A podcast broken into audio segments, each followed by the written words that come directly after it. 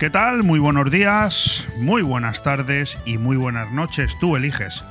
El momento del día, el momento de la semana en el que nos quieres escuchar es lo bueno que tiene la nueva radio, esa radio en la que ayer cumplíamos nuestro día del año, el Día Internacional de la Radio, pero que con el paso de los años, desde que se inventó este, este inmejorable invento, ¿eh? valga la redundancia, ¿verdad? Que nos entretiene, que nos hace la vida distinta, más feliz, más entretenida, nos, nos la hace ver de otra manera. Pues ha mejorado muchísimo, porque cuando este proyecto, cuando este producto se inventó hace ya pues, eh, muchos años, no te sabría decir con exactitud cuántos, pero sobre 100 años como mínimo, bueno, pues nos servía para entretenernos y todo nos llegaba a través de las ondas hercianas. Hoy ya podemos escuchar la radio de mil maneras distintas y casi me atrevo a decir que aunque las ondas hercianas siguen siendo, en fin, la, la principal forma de escucharla, no es ni mucho menos la que mejor calidad te aporta. Al fin y al cabo, escuchar hoy la radio a través de aplicaciones, a través de internet, a través de la página web, a través de mil maneras, pues eh, nos proporciona la posibilidad de escucharla con mucha mejor calidad, da igual el sitio donde estemos, e incluso pues que programas como este, como este aire fresco de BOM Radio Venidor, que en teoría por ondas a través del 104.1 solamente nos podrías o nos puedes escuchar en Benidorm y los pueblos de la comarca de la Marina Baja y no en todos con la misma calidad. En cambio, a través de las aplicaciones, a través de las nuevas tecnologías, nos puedes escuchar igual de bien si estás en el centro del Cairo, en la República Dominicana, en Moscú o en San Petersburgo. Da exactamente igual. Quería empezar así en este bonito 14 de febrero con una presentación pues un tanto más relajada, un poco distinta, ¿verdad? En este día especial para los enamorados. Los enamorados de su pareja, pero también los enamorados de sus hijos, de sus padres, de su vida, simplemente de su propia vida, porque yo no me voy a cansar de repetirte en este programa poco usual, que no es un programa de información, que no es un programa deportivo, que no es un programa musical, que es lo que siempre hemos conocido como un magazine, donde combinamos todo tipo de pupurri informativo, en el que todo nos vale y en el que intentamos durante dos horas pasárnoslo bien y que tú, que estás ahí, al otro lado de la radio, pues estés entretenido. Insisto, yo no me voy a cansar de repetirte que por muchas dificultades que nos muestre el camino, que nos las muestra, ¿eh? Vida no hay más que una. Y de nosotros, solo de nosotros, de cada uno de nosotros, depende hacer todo lo posible por convertirla en inolvidable. Al fin y al cabo nos vamos a morir todos, ¿eh? Oye, si alguno te dice que no, te está engañando, ¿eh? Nos vamos a morir todos. Tarde o temprano, esperemos que, que tarde, esperemos que tarde mucho. Pero al final, la vida hay que vivirla. Y yo creo que eso, conforme vamos cumpliendo años, este servidor, el primero, pues se va dando cuenta de que tampoco todo es tan traumático. Y lo que hay que hacer es hacerlo eh, lo más entretenido posible. Bueno, soy Leopoldo Bernabeu. Me acompaña a los mandos técnicos mi amigo Cedric, que me sigue preguntando las mismas cosas de hace 25 días, cuando eh, mi programa dentro del mundo de la radio lo más sencillo del mundo, querido Cedric. Si es eh, eh, coser y cantar, como diríamos por aquí, eh, sota, caballo y rey, como dicen en, lengua española para decir que una cosa es, es, muy, muy sencilla.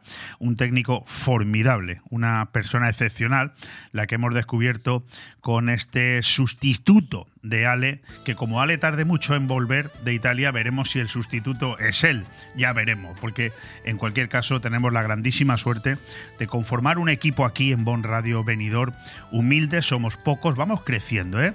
El año pasado éramos menos, ahora somos algunos más, pero en cualquier caso, gente formidable con un espíritu como, como busco yo. Aquí ya que la vida son cuatro días y ya que no nos vamos a hacer ricos con este oficio, vamos al menos a intentar pasarnos lo mejor posible. Bueno, empezamos y terminamos, por tanto, este día depende de la hora en la que nos escuches, a las 12 de la mañana, a las 9 de la noche, en redifusión los fines de semana, por cualquiera de los canales donde luego se queda colgado en nuestra propia página web, a través del Spotify, del Google Podcast, de Evox, en fin, yo que sé, hay tantas formas de escuchar este programa cuando a ti te apetezca, que por eso te digo que empezamos y terminamos el día haciendo de este programa aire fresco nuestra pasión, nuestro modo de vida. Porque para ti, que estás ahí, al otro lado de la radio, pues quizás solo sea eso, un programa más. Pero para nosotros, al menos para este que te habla, es un estilo de vida. Es, es lo que hemos elegido y nos apasiona la posibilidad de estar aquí para contarte las historias que suceden ahí fuera, a nuestro alrededor. Y fíjate, Fíjate, para poder poner en contexto nuestra cotidiana realidad, todo esto que te he dicho en los primeros cinco minutos de este programa, solo tenemos que poner en la balanza lo que nos rodea. Fíjate, solo con decirte que estamos a punto de cumplir un año del inicio de la guerra en Ucrania, ¿te acuerdas, no? Aquel famoso 24 de febrero, pues ya va a ser un año y que pasan ya de 40.000 los muertos producidos en el terremoto en Turquía y Siria de hace ahora ocho días, pues yo creo que con esos dos, con esos, con esos dos titulares nos debería sobrar para darnos cuenta de que somos unos auténticos privilegiados y que mientras seguimos viendo cómo el orgullo y la incompetencia de nuestra analfabeta clase política sigue permitiendo, por ejemplo, que los agresores sexuales condenados vean rebajadas sus penas. Son ya más de 500 los que eh, se han visto satisfechos en este desbarajuste penal. O que, o que los trenes, que ya hemos pagado entre, entre todos con nuestros impuestos, no quepan por los túneles ya hechos. Pues yo personalmente prefiero seguir quedándome con la solidaridad de un pueblo español que estuvo a la altura en cuanto tuvo conocimiento de que un cretino llamado Putin iniciaba una guerra contra Ucrania, o cuando en menos de 48 horas Turquía se ha visto inundada de equipos de rescate de los diferentes cuerpos de las Fuerzas Armadas que, con enorme orgullo, tenemos aquí en España, ahora allí desplazados. Con estos mimbres, y esta forma de empezar, a seis días, fíjate, de que cumplamos nosotros ya 74 meses en antena, iniciamos nuestra andadura de hoy en BOM Radio Venidor, recordándote pues que también hay otros titulares que comentar. Yo de hecho me he quedado con cinco en este inicio de andadura en eso que antiguamente llamábamos y que Cedric me ha preguntado, oye, ¿dónde está la cabecera de noticias destacadas? Bueno, pues yo voy a dar ahora una serie de noticias destacadas y así mi amigo Cedric no tiene que buscar la cabecera para después, que a lo mejor luego la tenemos que buscar igual porque nos falta, nos falta tiempo. Fíjate qué noticias, ¿eh? Fíjate. Para que veas, insisto, que lo que te vengo diciendo no me lo estoy inventando. Somos unos privilegiados. Fíjate, el aeropuerto de Alicante, Elche, registra el mejor enero de la historia con casi 800.000 pasajeros. La cifra supone un 1,3% de los datos del mismo mes de 2019, ese que fue antes de la pandemia, lógicamente, y un 68,1 más que el año pasado, y coloca a la terminal como la quinta del país en movimiento de viajeros. Estas son las noticias que nos han de hacer sentir orgullosos. Somos una provincia que sigue funcionando y quiero recordarte, eso ya acercando un poquito el asco a nuestra sardina, que de esos 800.000 pasajeros, no tengo datos, ¿eh? pero de esos 800.000 pasajeros, pongo la mano en el fuego y no me quemo, 600.000 al menos destino venidor. Bueno, lo intentaré comprobar. Déjame que te cuente también otra noticia interesante y es que Sanidad financia el fármaco que permite dejar de fumar en menos de un mes. Se lo voy a repetir a mi amigo Cedric por si esta noticia le interesa. Sanidad financia el fármaco que permite dejar de fumar en menos de un mes. la Consellería activa la prescripción electrónica de este medicamento que cuesta 198 euros y que se subvenciona entre un 41% y un 100%. Las primeras pruebas de los neumólogos revelan una abstinencia superior al 65% de los pacientes. Bueno, yo no fumo, pero creo que para todos esos que fuman, estoy convencido de que el 90% lo quiere dejar. Bueno, pues aquí tienen una posibilidad. Atención a esta noticia, buscarla por internet y todos aquellos que queráis dejar de fumar, tenéis ahora una posibilidad interesante con un fármaco que permite dejar de fumar en menos de un mes y además te lo financian casi en un 100%. Yo lo intentaría. Bueno, a ver si sacan un fármaco eh, para financiar a lo que nos gustan los dulces, como cortar el grifo y que no comamos tantos pastelitos todos los días. Pero bueno, eso de momento no viene hoy en ninguna noticia. Otra noticia de la que me he hecho eco y que por cierto me ha encantado es el varapalo eh, que nuestro querido obispo de Orihuela de Alicante, José Ignacio Munilla, le dio ayer al Partido Popular, arremetió contra su líder, Alberto Núñez Feijó, por su respaldo a la ley del aborto y llegó a decir que está sobrando en, un, en su partido o que cualquier persona con recta conciencia no tendría que votar a esta formación si comparte esta postura de su presidente. Dice que está feliz, si su partido piensa lo contrario está sobrando. Bueno, en cualquier caso, voy a ponerme como tarea pendiente conseguir entrevistar al obispo de Orihuela Alicante, José Ignacio Munilla, al cual sigo a diario y que quiero felicitar por esta declaración porque uno puede estar a favor o en contra del aborto, por supuesto. Yo desde luego estoy en contra del aborto. Pero también tengo que decir que eh, la ideología del Partido Popular hasta ahora había sido siempre la de estar en contra. Por lo tanto, este obispo lo único que ha venido es a reconocer algo que es una realidad y que posiblemente, y esto lo añado yo como cosecha propia, pueda significar el trasvase de votos de una manera masiva desde el, Partido Popular a eh, Vox, que se mantiene firme en esa postura de ir en contra del aborto.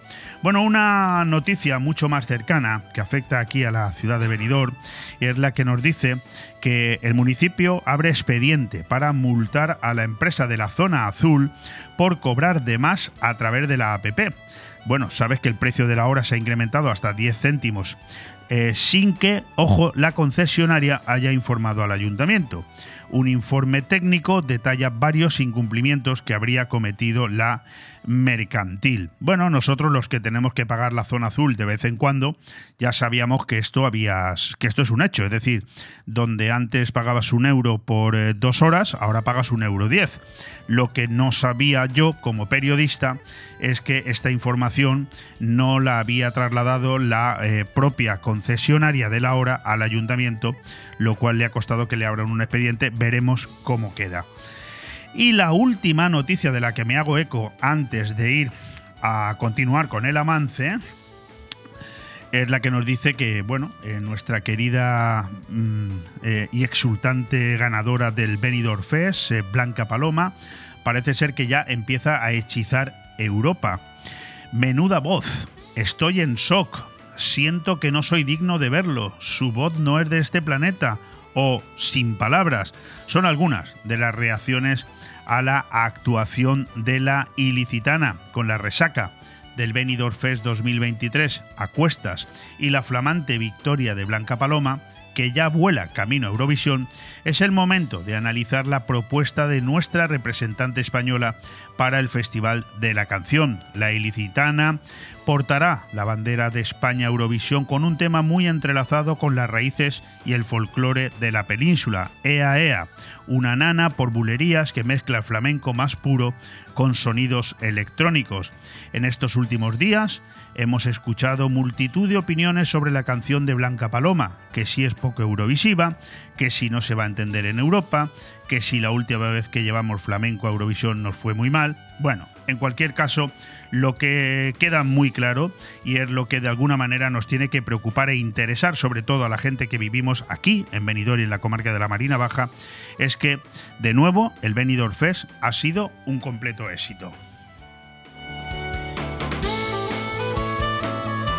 Aire fresco en BOM Radio Benidorm Todos los martes, miércoles y jueves de 12 a 2 de la tarde, Aire Fresco, el magazín de actualidad más completo de la comarca, con entrevistas, noticias, opinión y entretenimiento en un aire fresco más renovado, más personal y más cercano de la mano de Leopoldo Bernabeu. Recuerda, todos los martes, miércoles y jueves, desde las 12 del mediodía hasta las 2. También podrás escuchar Aire Fresco por las tardes en redifusión y los fines de semana un resumen con lo mejor del programa. BOM Radio Benidorm. Seguimos creciendo. Bueno, vamos ahora con ese avance en el que si en vez de Cedric estuviera mi amigo Ale a los mandos técnicos ya me habría eh, guiñado un ojo y me habría dicho, madre mía, vaya presentación te has pegado. No se supone que eran cinco minutos, pues te has pegado 15 largando. Pero bueno, es lo que tiene la radio y a mí me encanta eh, conectar con vosotros y contaros lo que yo considero que son los temas más interesantes. ¿Qué deciros en este avance de programa? Mira, pues que vamos a tener cuatro invitados, posiblemente cinco si tuviéramos tiempo. Y entre ellos eh, vamos a tener dentro de unos minutos aquí a la concejala y portavoz del equipo de gobierno en el Ayuntamiento de Benidorm, Lourdes Caselles, porque le he pedido, por favor, que ahora que ya estamos a mitad de febrero, se acerque por aquí, porque quiero hacer con ella un repaso a la actualidad. Al fin y al cabo ella es la portavoz del equipo de gobierno y la persona autorizada para hablar de todos y cada uno de los eh, temas, de las cuestiones que eh, día a día se circunscriben a, a nuestra ciudad, a la ciudad de Benidorm. Y como son muchos temas, le he pedido por favor que venga y me ha aceptado la invitación. Después tendremos la posibilidad de hablar con unos buenos amigos. Los escucháis aquí todos los lunes de 2 a 3 de la tarde. También los escucháis a nivel nacional los sábados de 9 a 10 de la mañana.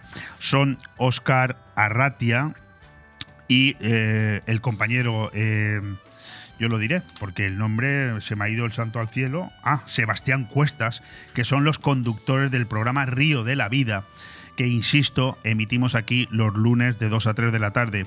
Y es que ellos son los promotores de los premios nacionales de pesca que se entregan el próximo día 4 en Arroyo de la Encomienda en Valladolid y que congrega a todo aquel que le gusta la pesca a nivel nacional y tiene algo que ver con ella. Un completo éxito el año pasado y este año repiten. He querido invitarlos porque la comunidad valenciana también estará ampliamente representada en esos premios y además quiero que nos cuenten en qué consisten y por qué está teniendo tanto éxito, sobre todo su programa, que es uno de los más escuchados en BOM Radio aquí en Benidorm y a nivel nacional. Luego seguiremos y hablaremos con un buen amigo, con Iván Sánchez, y es que se acerca la feria del juego más importante de España. Estamos hablando de eh, Figma 2023, que se celebra los próximos 21, 22 y 23 de febrero en Madrid y que tendrá en Recreativos Venidor y en la figura de Iván Sánchez a nuestro representante más cercano, a nuestro representante de Benidorm.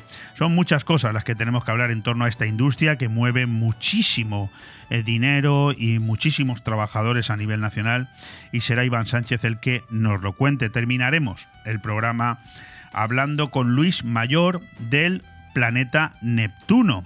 Creo que el último de todos los planetas con los que la presencia de Luis Mayor y su eh, colaboración Planeta ha, nos ha venido ilustrando en las últimas muchas semanas, semanas que va eh, saltando, combinando con Guillermo del Pino. Que tenemos un poquito de tiempo por en medio, pues llamaremos a una buena amiga como María del Mar Chanza de la eh, floristería La Orquídea Fanalopsis para que nos hable de hoy. Es un día importante, es el Día de los Enamorados y es un día en el que también se venden muchas flores. Pero no lo puedo garantizar porque todo va a depender de cómo transcurra un programa en el que, como veis, yo apenas hablo. Lo que tendría que ser la presentación y el avance en 7 minutos, llevo 18. Querido Cedric, haga usted el favor de poner unos cuantos consejos publicitarios a ver si este se calla un rato. Bon Radio. Nos gusta que te guste. Viva, 15. En la calle Alameda de Benidorm tienes un lugar único. Viva 15. Más de 300 ginebras, champanes de todas las marcas, combinados, cócteles. Disfruta de una copa como nunca antes lo habías hecho. En la calle Alameda de Benidorm, Viva, 15. Y en Viva 8, desayunos increíbles, acompañados de un buen café, croissant, tostadas y muchísimo más. Ven y descubre Viva 8. Síguenos en redes sociales, arroba Viva Benidorm. El estilo perfecto para tu hogar lo encontrarás en Construcciones Nocete. Espacios sencillos y funcionales para llenar tu casa de vida, amor, luz y buenos recuerdos. Haz realidad la casa de tus sueños añadiendo nuestras cocinas y baños exclusivos a medida. Construcciones Nocete, calle Islandia 6, local 4, teléfono 633 527679 79. Benidorm. Construcciones Nocete, el estilo de vida que estabas buscando. Cuando decides que quieres comprar o vender una vivienda, suelen surgir muchas dudas, cuestiones que en ocasiones necesitan de profesionales. Si quieres comprar o vender una vivienda, confía en profesionales con muchos años de experiencia. Confía en Grupo Rojisa. Con oficinas en Benidorm y Callosa, contacte con nosotros en el 672 20 26 36 o visita nuestro portal inmobiliario www.rojisa.com. Grupo Rojisa. Estamos para ayudarte.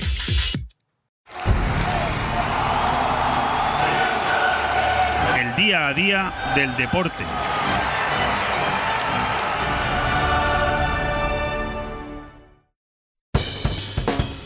A falta de pan, buenas son tortas, diría el refranero español. ¿O no era así? Bueno, no lo sé. A mí me suena así. ¿A qué me refiero? Que por un lado, ayer tuvimos eh, aire fresco deportivo con nuestro compañero Joan Cintas y que hoy me da la sensación de que hay un poquito menos de deporte, al menos del deporte rey. Hasta mañana, hasta mañana que vuelva el fútbol de andar por casa y finalice esta vigésimo jornada del campeonato liguero, eh, cuyo partido Real Madrid-Elche se juega mañana en el Santiago Bernabéu, atrasado precisamente porque el Real Madrid tuvo que jugar la final del Mundialito de Clubs. ¿Y cuál es la actualidad? Pues eh, por parte del Elche con todos los posibles y a por todas los jugadores con molestias, como son Fidel, Gumbao, Boyé y Rocco, vuelven al grupo y se alistan para visitar mañana a las 9 de la noche el Real mm, al Real Madrid. Collado ya pisa el césped junto a John y sus recuperaciones se aceleran. Peremilla, por su lado, empieza a ejercitarse en el estadio. Bueno, Ancelotti tiene las bajas de Vinicius, de Mendy y de Courtois. Lucas Vázquez y Hazard están también casi descartados. El rival inició ayer por la tarde la preparación del duelo ante los franjiverdes tras ganar el Mundial de Clubs. Bueno, mañana tendremos alguna noticia más de este partido que, insisto, se juega mañana miércoles por la noche. ¿Qué más tenemos hoy? Eh, pues nos tenemos que ayudar con algunos titulares interesantes en el mundo del fútbol, sobre todo ese titular que ayer un poco, pues, no sé, saltó a todos los digitales y es que eh, Jakub Janko, centrocampista, centrocampista del Getafe, cedido en este momento en el Esparta de Praga, pues eh, rompió un poquito las normas, rompió el tabú y el jugador eh, se declaró homosexual y yo la verdad es que me quedo sorprendido de que esto sea la noticia más importante hoy en, muchos medios. De hecho, portada a toda página del diario Marca. No sé dónde está lo raro de que un jugador profesional de fútbol se declare homosexual. Es que no, no veo yo la noticia por ningún lado, pero bueno, la doy, ¿no? Dice el propio Jakub Janko en su declaración, también quiero vivir en libertad, no quiero esconderme. Lo anunció ayer en las redes el internacional checo de 27 años. A mí me parece que todo esto se tendría que normalizar.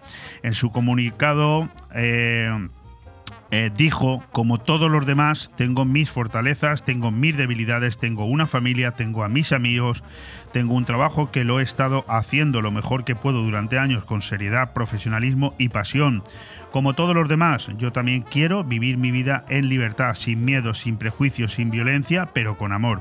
Soy homosexual y ya no quiero esconderme.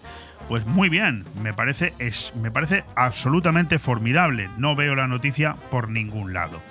Seguimos ahora con la actualidad, tanto del Real Madrid como del Barcelona, muy por encima, y es que en los planes del Madrid eh, se habla de una estrella, cantera y contención de gasto. Jude Bellingham es el elegido para ser el gran fichaje del verano. El Madrid espera que se decante por lo deportivo y no por lo económico. Fran García ya está confirmado y la fábrica ofrece más alternativas. Por parte del Barça, bueno, pues resalta hoy en algunos medios de comunicación el gran momento que está viviendo Araujo, hasta el punto de titularlo Imperial Araujo. El central reconoce que está en su mejor momento. En la liga, con el defensa sobre el césped, el equipo solo ha encajado dos dianas, una en propia puerta, nada menos que en 11 compromisos. De hecho, el Barça en este momento está a 11 puntos del segundo clasificado, que es el Real Madrid, que como ya hemos dicho, tiene un partido atrasado que jugará mañana precisamente contra el, el único equipo de primera división de nuestra tierra, que es el Elche. Quiero hacerme eco también del giro radical sufrido por el Deportivo Alavés, prácticamente eh, casi de vuelta al liderato en la segunda división. Eh, quiero recordar que el pasado viernes tuvimos ocasión de tener aquí, entrevistado por eh, mi compañero Joan Cintas, al mister Luis García, alteano de Pro, que por cierto este fin de semana ha estado en Altea con su familia después de esa victoria por 1-4 en la Romareda del pasado sábado. Un Alavés de dulce tras un mal diciembre una vuelta para ilusionar. Ha ganado cinco de los seis partidos tras el parón. El propio Luis García declaraba, de pronto estamos en el mejor momento. A veces yo no encuentro eh, la explicación. Bueno, con eso nos quedamos y cambiamos de deporte. Nos vamos al baloncesto. La copa está servida. Este jueves arranca en Badalona el torneo estrella del baloncesto español. Así están los ocho equipos protagonistas y los jugadores que llegan más en forma. Este próximo jueves 16 a las seis y media de la tarde jugarán el Real Madrid Valencia Basket y a las nueve y media de la noche el Barça contra el Unicaja. El viernes 17 las otras dos eh, los otros dos partidos de octavos de cuartos de final perdón, entre el Lenovo Tenerife y el Gran Canaria a las seis y media de la tarde y a las nueve y media de la noche el Juventud de Badalona contra el Cazú Basconia. Esta copa eh, se juega, como ya he dicho, en Badalona. Bueno, seguiremos informando. Evidentemente, las semifinales se jugarán el sábado y la gran final el domingo. ¿Cuál es sin duda para mí la noticia más importante del día desde el punto de vista deportivo? La presentación ayer del nuevo bólido que devuelve la energía a Fernando Alonso. Aston Martin da los pasos para ser grande y ganará carreras en el futuro, aunque no este año, dice el español. Una bandera de Inglaterra cubre la ilusión compartida. El lenguaje gestual delata una esperanza de color verde. Son 20 presentaciones de un bólido de Fórmula 1 en su vida, pero a Fernando Alonso le puede la motivación de encontrar esta vez sí el Santo Grial. En fin, en cualquier caso, después de haber corrido en Minardi, en Renault en tres ocasiones, en McLaren, en Ferrari, en Honda, incluso en Alpine, de nuevo vuelve eh, el gran Fernando Alonso, ahora en Aston Martin.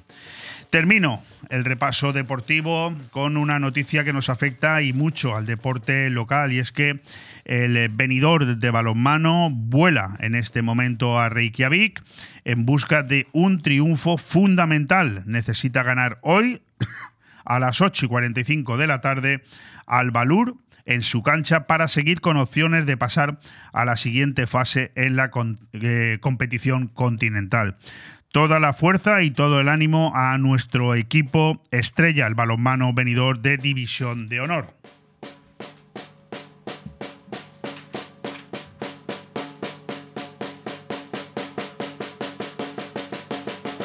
Bon Radio. Nos gusta que te guste. La tradición es un arte y en Mesón el Segoviano de Benidorm somos artesanos. Los artesanos del cochinillo segoviano, cordero al horno, chuletón de buey, rabo de toro, bacalao a la vizcaína, cocido madrileño y nuestro menú diario. Comer como en casa es posible en Mesón el Segoviano. Mesón el Segoviano, calle Ibiza número 10, Benidorm. acércate que te voy a contar un secreto. Si quieres disfrutar de la más cálida compañía y de música house en un ambiente único y relajante, te esperamos en el Club Secret, el bar de copas donde pasarás los momentos más agradables y con las habitaciones más lujosas a tu disposición con el mejor servicio. Club Secret. Estamos abiertos desde las 9 de la noche hasta las 7 de la mañana. Club Secret Bar de Copas, Avenida Europa 132, La Albir. Ven y guárdame el secreto. Dona sangre en La Lucía. Este jueves 16 de febrero de 4 y media a 8 y media de la tarde, en el Salón Social El Cider, se realizará una nueva donación de sangre. No hay acto más solidario que donar sangre. Piensa que algún día la puedes necesitar tú o algún familiar. Súmate a la cadena solidaria y hazte donante este jueves 16 de febrero en el CIDER. Ayuntamiento de la Nucía. FEM Poble. FEM Futur. Hola amigos, soy Albert Castillón y a partir de este septiembre estaremos juntos cada mañana y cada tarde, de 11 a 12 y de 8 a 9 en Boom Radio 4G Benidorm, con Castillón Confidencial. Todo lo que no te cuentan los informativos de televisión y las principales emisoras lo escucharás en este programa exclusivo, solo aquí en Boom Radio 4G Benidorm a las 11 de la mañana y a las 8 de la tarde. Os espero. ¿Echas de menos el mar? Disfruta del Mediterráneo en tu mesa con el vino blanco Marina Alta de Bodegas Bocopa. Marina Alta es ideal para acompañar tus aperitivos, arroces y pescados. Búscalo en tu establecimiento o restaurante más cercano. Abre un Marina Alta y descorcha la felicidad.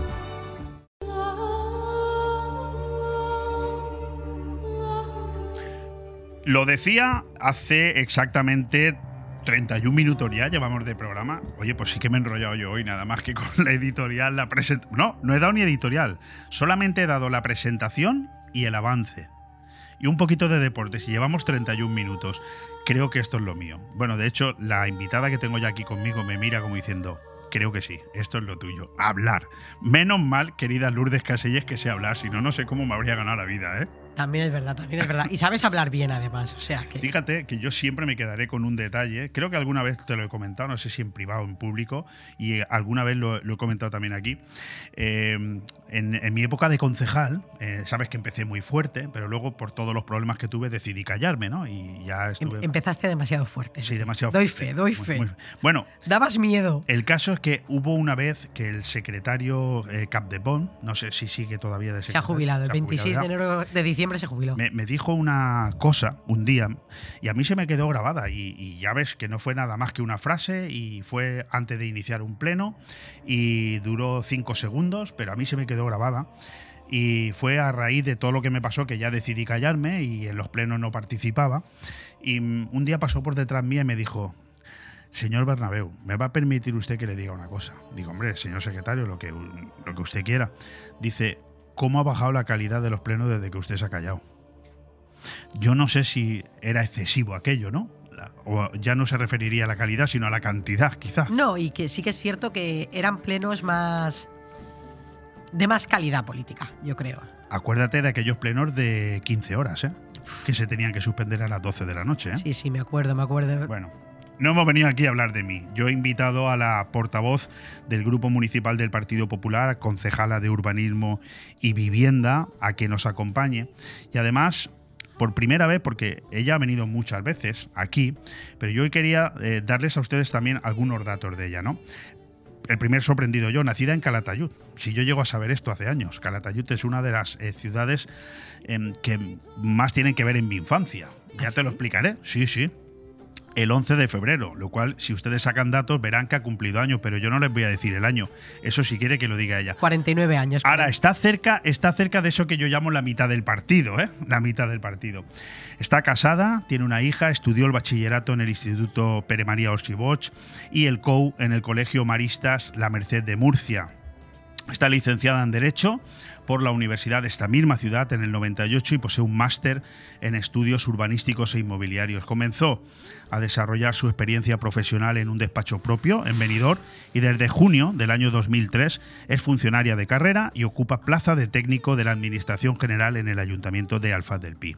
Desde el año 2011 además es concejala del Grupo Municipal Popular en el Ayuntamiento de Benidorm, lo cual me da a mí que pensar, yo no sabía lo del 2011, no lo recordaba, cuatro años en la oposición y ocho en el gobierno. Eh, estaría feo que yo te preguntara con qué te quedas, pero si te preguntara cuál es el periodo más calmado de los 12 años, seguro que los primeros cuatro, ¿no? Sí, con diferencia.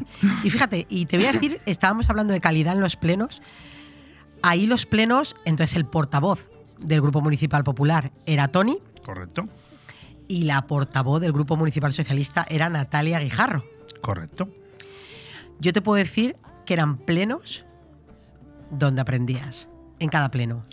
Había una tensión política, pero con un respeto, Leopoldo, con un respeto atroz, abrumante, o sea, se decían todo lo que se tenían que decir sin que jamás se faltase al respeto, sin que jamás se llegase al insulto, como por desgracia lo estamos viviendo en algunos plenos, y, de calidad. O sea, de verdad, tú los veías a los dos y disfrutabas en el pleno. Porque Yo tengo que decirte una, cosa que descubrí el viernes pasado, no la sabía. De hecho, eh, Natalia Guijarro, antes de formar parte de la. antes de entrar en política, estuvo trabajando para mí, de administrativa, en la televisión, unos cuantos meses. No sé si tú eso lo sabías.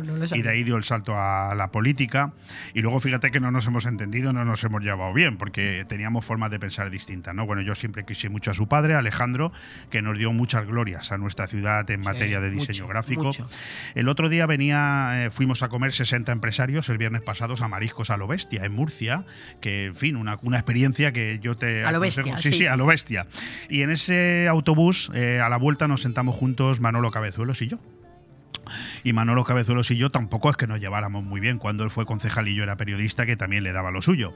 Y en cambio el hombre pues, me hizo una exposición de las virtudes de Natalia Guijarro que a mí me dejó sorprendido, yo no las conocía y él eh, siempre ha dicho, bueno, él se salió del Partido Socialista por discrepancias, pero dice que una de las personas que menos ha sabido valorar el Partido Socialista local de Benidorm fue a Natalia Guijarro. Estoy totalmente de acuerdo.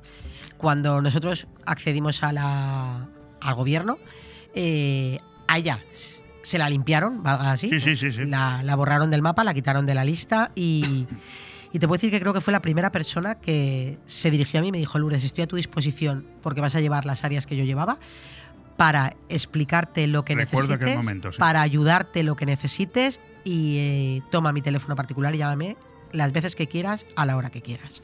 Y eso es de agradecer, por bueno, supuesto. Hemos, eh, ese es el problema que tenemos la concejal de urbanismo y portavoz y este servidor, que cada vez que nos ponemos delante de un micrófono, cuando queremos darnos cuenta de que hemos venido a hablar de otras cosas, se nos ha pasado la Por cierto, eh, tenemos hasta las 6 de la tarde, ¿no? Sí, sí, sí. Porque con, los temas que me has pasado. Le he pasado una fotografía esta mañana sobre las 7 de la mañana diciendo, bueno, estos son los temas que me gustaría tocar. Sí, tenemos hasta las 6 de la tarde, como mínimo. Hay una serie de cuestiones eh, de índole nacional e internacional, simplemente muy de pasada, para ver la opinión de la portavoz. Eh, solo sí es sí. Em, no, no, hagamos una extensión. Eh, ¿qué, te, ¿Qué te viene a la cabeza?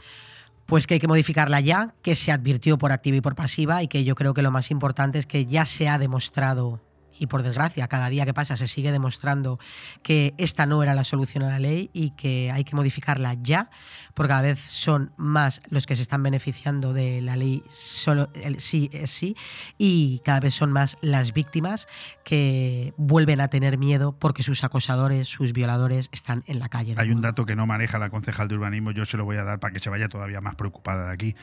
La ley no es retroactiva, aunque se modifique a partir de hoy, los 4.000 presos ya van a salir beneficiados con la ley porque se les va a aplicar a los 4.000, es una cuestión de tiempo. Sí, sí, hasta que le revisen su sentencia y se les aplique. De hecho, si me lo permite usted, como esto ya es opinión particular, yo creo que es la sentencia del Partido Socialista y se han dado cuenta tarde. Sí, es más, estoy convencido de que es una jugada maestra de Pablo Iglesias contra Pedro Sánchez. Lo dije y lo mantengo. Y hay quien incluso me ha dicho, pues no lo había pensado, pero creo pues que te iba a decir eso, no se me había ocurrido, pero creo que tiene razón. Maestra, se la, estaba, se la estaba guardando. La estocada final y efectivamente, porque se le ha vuelto en contra, pues incluso de su propia gente. Lo explicaré, lo explicaré, lo escribiré, pero hace tiempo que lo tengo muy claro. Es una jugada maestra de Pablo Iglesias que sabía que él más votos no iba a sacar de su lado y en cambio sí que se la tenía jurada a Pedro Sánchez. Motivos tiene bastantes, pero de esto hablaremos otro día.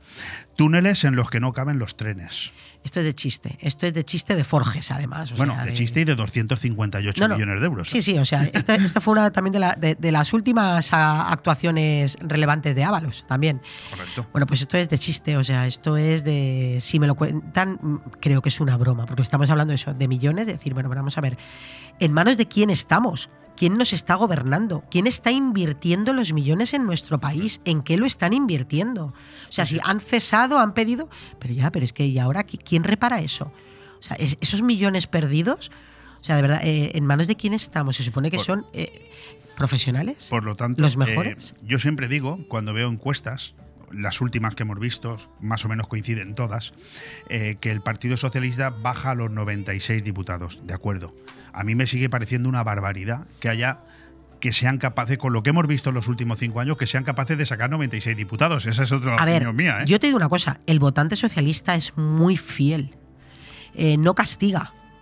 Eh, cosa que en otros partidos, en la derecha sí que pasa y ahí el voto de castigo no, No, no, te voto. por supuesto. Eh, el voto socialista es un voto muy fiel que lo harás mal, pero nunca reconoceré que lo haces mal y te seguiré votando porque eh, tienes O que sea, seguir gobernando tú. Sí, efectivamente, tienes me que seguir gobernando me pego tú con el látigo. porque pero- eres mi partido y aunque lo hagas mal, yo soy del PSOE y soy del PSOE, así me hundas, como se están hundiendo el país, vamos.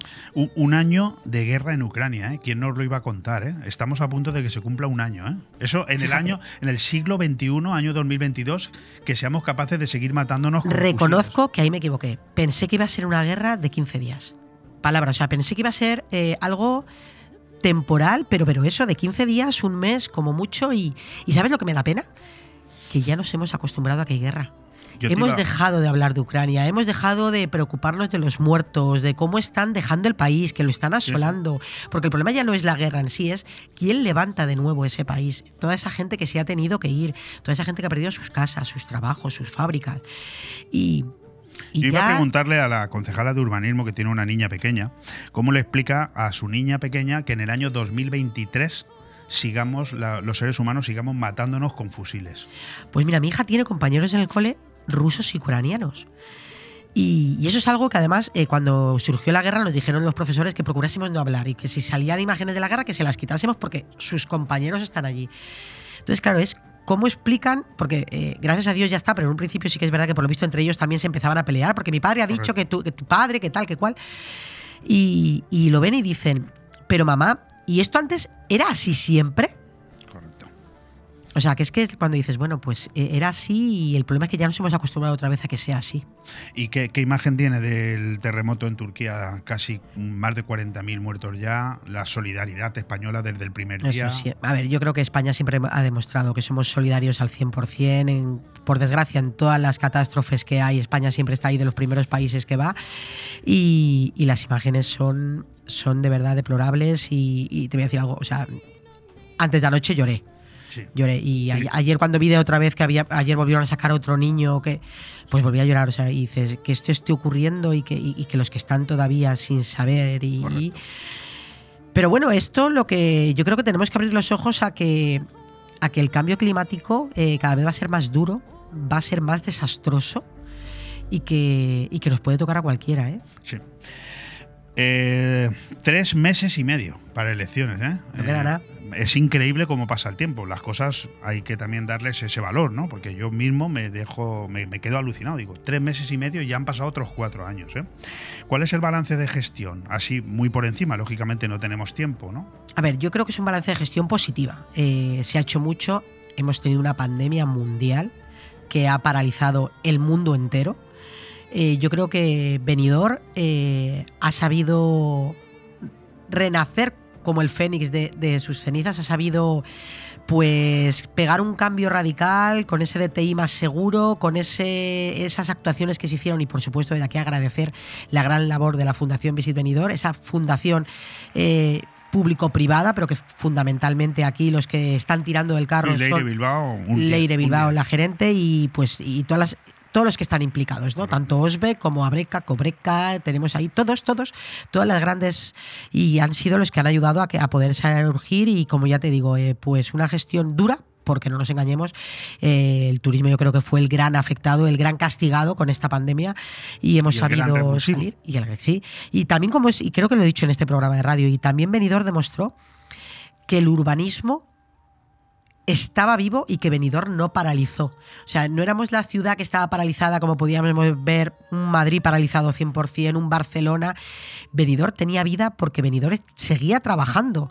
Los promotores privados siguieron trabajando y, aquí muchos bares que estaban cerrados pero que les llevaban la comida nos decían gracias a la pandemia y, y esto eso lo pongamos entre comillas, yo he podido seguir viviendo. Yo supongo y estoy convencido de que habrá mil formas de atacarles a ustedes en, en elecciones y decir que no han hecho esto bien, que no lo han hecho. Eso es cuestión de la oposición, no es mi, no es mi papel.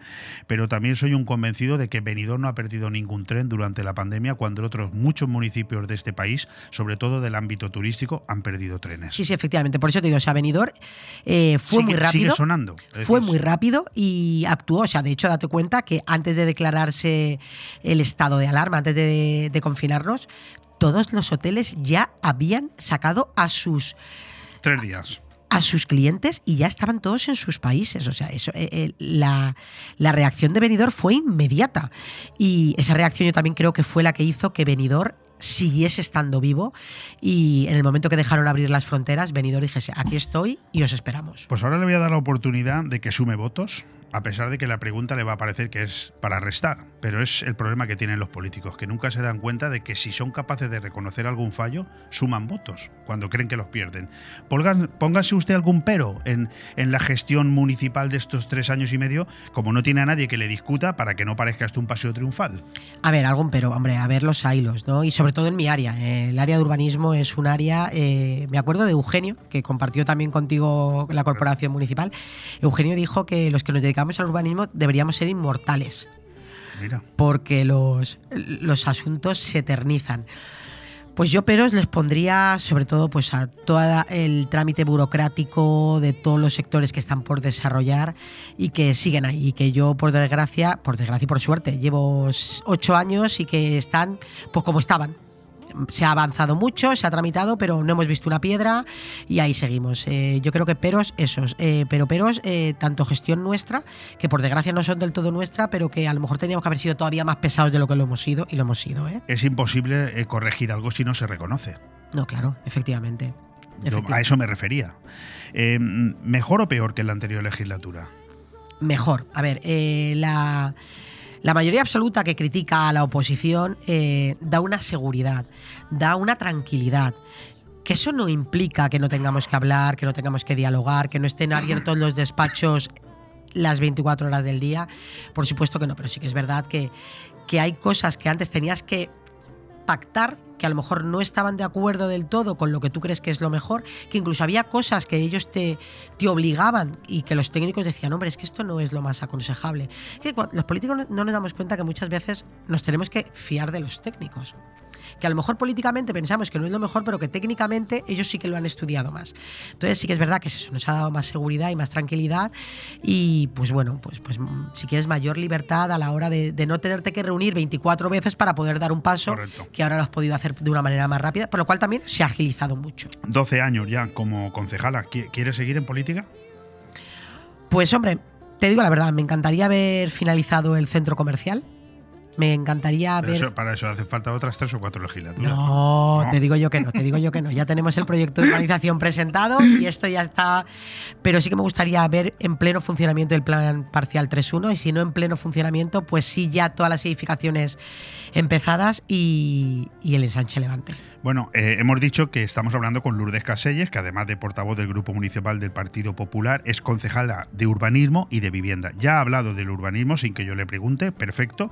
Pero, ¿y el problema de la vivienda? ¿Qué me dice? Porque, porque el problema de la vivienda ya no me, ya no me refiero solamente al plano de la construcción y, y venta, ¿no? Me refiero, al, por ejemplo, al, al problema del alquiler. ¿no? No, no, eso hay que. A ver, ahí se necesita una política estatal, política estatal global y que, y que verdaderamente se pueda poner un límite a, a los alquileres, que se pueda regular de alguna manera los alquileres.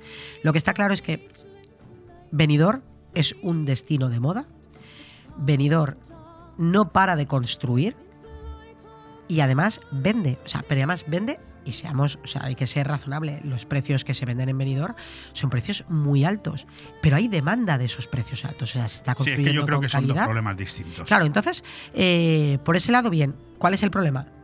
El que viene a trabajar a Benidorm, la facilidad que se ha dado para dar de alta apartamentos turísticos para una semana, 15 días, ¿qué haces? Pues vamos a ver.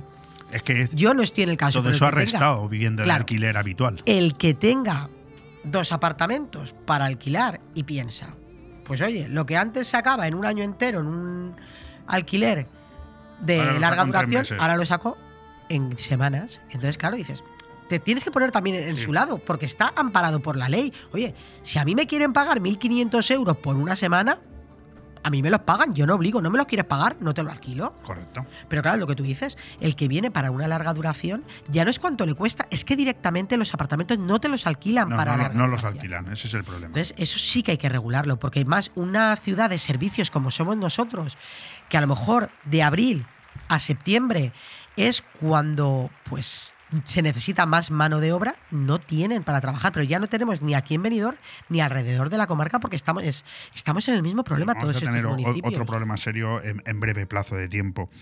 Mazón dijo el otro día que se marca la sanidad, la vivienda y la reforma fiscal como ejes de su campaña. Por empezar por la, por, empezar por la sanidad.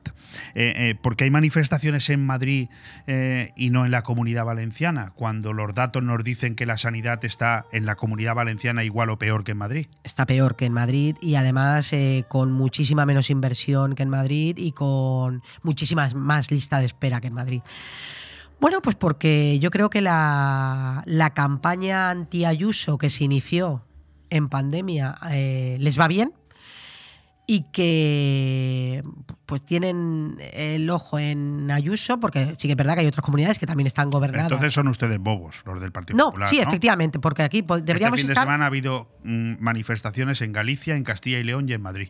Pero no he visto ninguna manifestación en Cataluña, en Aragón o en la comunidad No, no, valenciana. aquí no ha habido nada y Son ustedes somos- bobos directamente, ¿no? Y somos conscientes de todas las necesidades que hay, somos conscientes de, de, la, de las inversiones que se tendrían que hacer aquí. Vamos a ver, es que no tenemos que ir más lejos. Acaban de iniciar el centro eh, de salud del Rincón. Bueno, lo han vallado. Siendo tú concejal, acuérdate que cedimos la parcela, que hicimos un modificado Sí, no sé cuántas veces. Eso hace que- seis años ya. Pero es que, vamos, además, eh, te recuerdo que eh, se cedió también uno en el Stolls, una parcela que ahí tienen, para hacer otro centro Yo le de dije salud. a su compañero concejal en este micrófono que lo han vallado y han dado pruebas de inicio de obra. Pero estamos a tres meses y medio de elecciones. Sí, a ver, y yo tengo toca. capítulos en Benidorm como el Pere María Orsiboch, como el Centro Cultural y otros que le podría nombrar, que también se hicieron movimientos tres El meses y medio antes de elecciones y luego si te he visto no me acuerdo. ¿Usted cree que van a seguir las obras eh, del centro, mm, ya que lo cita usted, del centro de salud del Rincón? O por ejemplo, ¿confía usted en que va a llegar de verdad la inversión que prometió Puig para finalizar el centro cultural? A ver, llegará porque yo espero que Mazón sea el que gane Ah, vale, sí, vale. las elecciones autonómicas y entonces, pero con lo que tú dices, es muy fácil prometer, prometer esos 35 millones para acabar el centro cultural, cuando Tony ya se ha cansado de decir cuándo firmamos el convenio. No se ha firmado el convenio. O sea, ya no es que no se haya firmado, es que no nos han pasado ni el borrador. Que lo lógico es decir, oye, te voy a pasar el borrador que lo vayan mirando tus técnicos para ver si vas a firmar la muerte de Manolete, evidentemente. Ni eso han pasado. Pero como tú dices, el Premaría no lo han empezado, aquí han vallado y, Lo único que han conseguido en el Rincón de Lois es crear un problema de tráfico importante porque antes había unas plazas para aparcar y ahora no. Por Bueno, hemos creado ese aparcamiento disuasorio ahora, que sí que es Sí. verdad que no está al lado, pero que ese, esa parcela dotaba de aparcamiento ya no solo Sí, a los que no se van a hacer. eh, sino que también a los campos de fútbol, de, Correcto, donde van claro. muchísimos padres a llevar a sus hijos a los clubes de fútbol. Sí, sí. Entonces, bueno, pues, pues esperemos, yo sí que espero que este centro de salud se haga, sí que está presupuestado, sí que está consignado y vallado está. Presupuestaba, presupuestada estaba también la comisaría de policía durante varios ejercicios en el presupuesto general del Estado y al año siguiente, por ejemplo, ese presupuesto inicial de un millón de euros ya ni siquiera aparecía. O sea Es que, que- lo de presupuestado no me y han fiaría yo licitado el ¿eh? proyecto de ejecución. O sea, ya, ya, ya no la comisaría, es que no han licitado ni el proyecto de ejecución. Es que no nos han respondido ni hemos eh, nos pidieron un modificado del proyecto de nuevo para bajar el presupuesto del proyecto. Los arquitectos José Manuel Escobedo y Rafael Landete dijeron, sí, Buana, te modificamos lo que nos has te quitamos lo que nos has dicho que sobra, que no nos engañemos, que no se lo están quitando al Ayuntamiento de Benidorm, que se lo están quitando al Cuerpo Nacional de Policía. O sea, Sí, que, sí. que esto no es algo que para este el año cumple Ayuntamiento. 50 años la comisaría actual. ¿eh? o sea, que es que no digamos que esto es para que el alcalde y el concejal le vayamos a darnos un paseo, que es un servicio público que tú estás dando en una ciudad turística 100%. No tendrás que tener una comisaría del nivel que se merece Benidorm. Bueno, pues una vez modificado este proyecto, hace más de un año, hemos pedido tres veces que nos digan si ya están de acuerdo y ni a eso responden, Leopoldo. Ya. Ni a eso. Bueno, pues no tenemos tiempo para más. Y hemos, está? Hemos, son, llevamos O sea, son las seis ya. Llevamos, Pero trein- me has invitado llevamos, a comer trein- y es San trein- Valentín. llevamos 30 minutos hablando. Fíjate. Vamos a terminar con eso, con San Valentín. Venga. Yo le iba a preguntar, ya sabemos que el Centro de Salud del Rincón se ha vallado, pero no sabemos nada más. No tenemos constancia de que vaya a llegar la inversión al Centro Cultural. No sabemos para nada que se vayan a finalizar las obras del Pere María Osiboch. Para nada sabemos nada de la comisaría de policía. ¿Me hace usted una entrevista Ni la semana CDT. que viene? Hecho. Y hablamos del Armanello, hablamos del centro comercial y hablamos de muchas otras cosas. Pero hoy es el día de los enamorados. ¿Qué le va a regalar usted a su marido? Pues lo deja muerto porque le envía un ramo de rosas al ayuntamiento. Él a ti. No, yo a él. Bueno, y él a mí, o sea, nos hemos cruzado.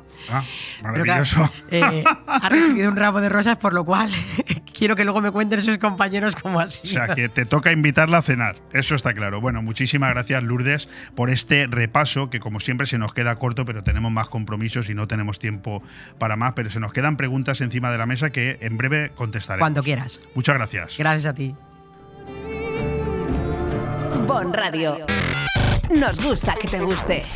Si añoras los productos de tu tierra, nosotros te los proporcionamos. Supermaxi Benidorm. El supermercado latino por excelencia, donde encontrarás en alimentación los productos que más te gustan. Supermaxi Benidorm. Zumos tropicales, agua de coco, dulce de leche, gominolas y mucho más. También realizamos fotocopias, escaneo de documentos, trámites administrativos y envío de dinero a tu país por Western Union, RIA y Small World. Supermaxi Benidorm. Calle Tomás Ortuño 68, abierto domingos y festivos. Hotel Meliá Benidorm, un paraíso tropical en la ciudad de los rascacielos. El Hotel Meliá Benidorm recoge la esencia dinámica y alegre de este destino de vacaciones por excelencia, creando un rincón tropical en plena Costa Blanca. Además del perfecto destino de vacaciones, es un excelente hotel de negocios, celebraciones y eventos. Ven a visitarnos y descubre nuestro exclusivo y selecto concepto de level lleno de comodidades. O déjate mimar por nuestras especialistas en nuestro Wellness Center con los más innovadores tratamientos de belleza y masajes. Hotel Meliá Benidorm.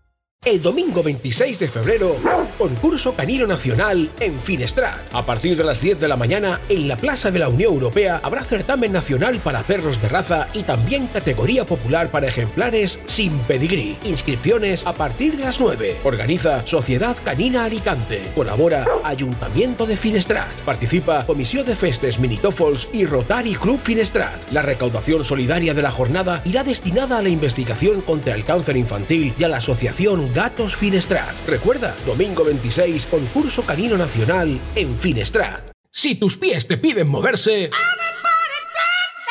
Deja que tu cuerpo le siga, pero con ritmo. En Boni Café Pub, la risa y la diversión la tienes asegurada. Ya sea en familia, en pareja o con amigos, vive los mejores momentos tomando tu copa favorita. Nosotros ponemos la música y tú el mejor ambiente. Boni Café Pub, te esperamos todos los días en calle Lepanto 1, Benidorm.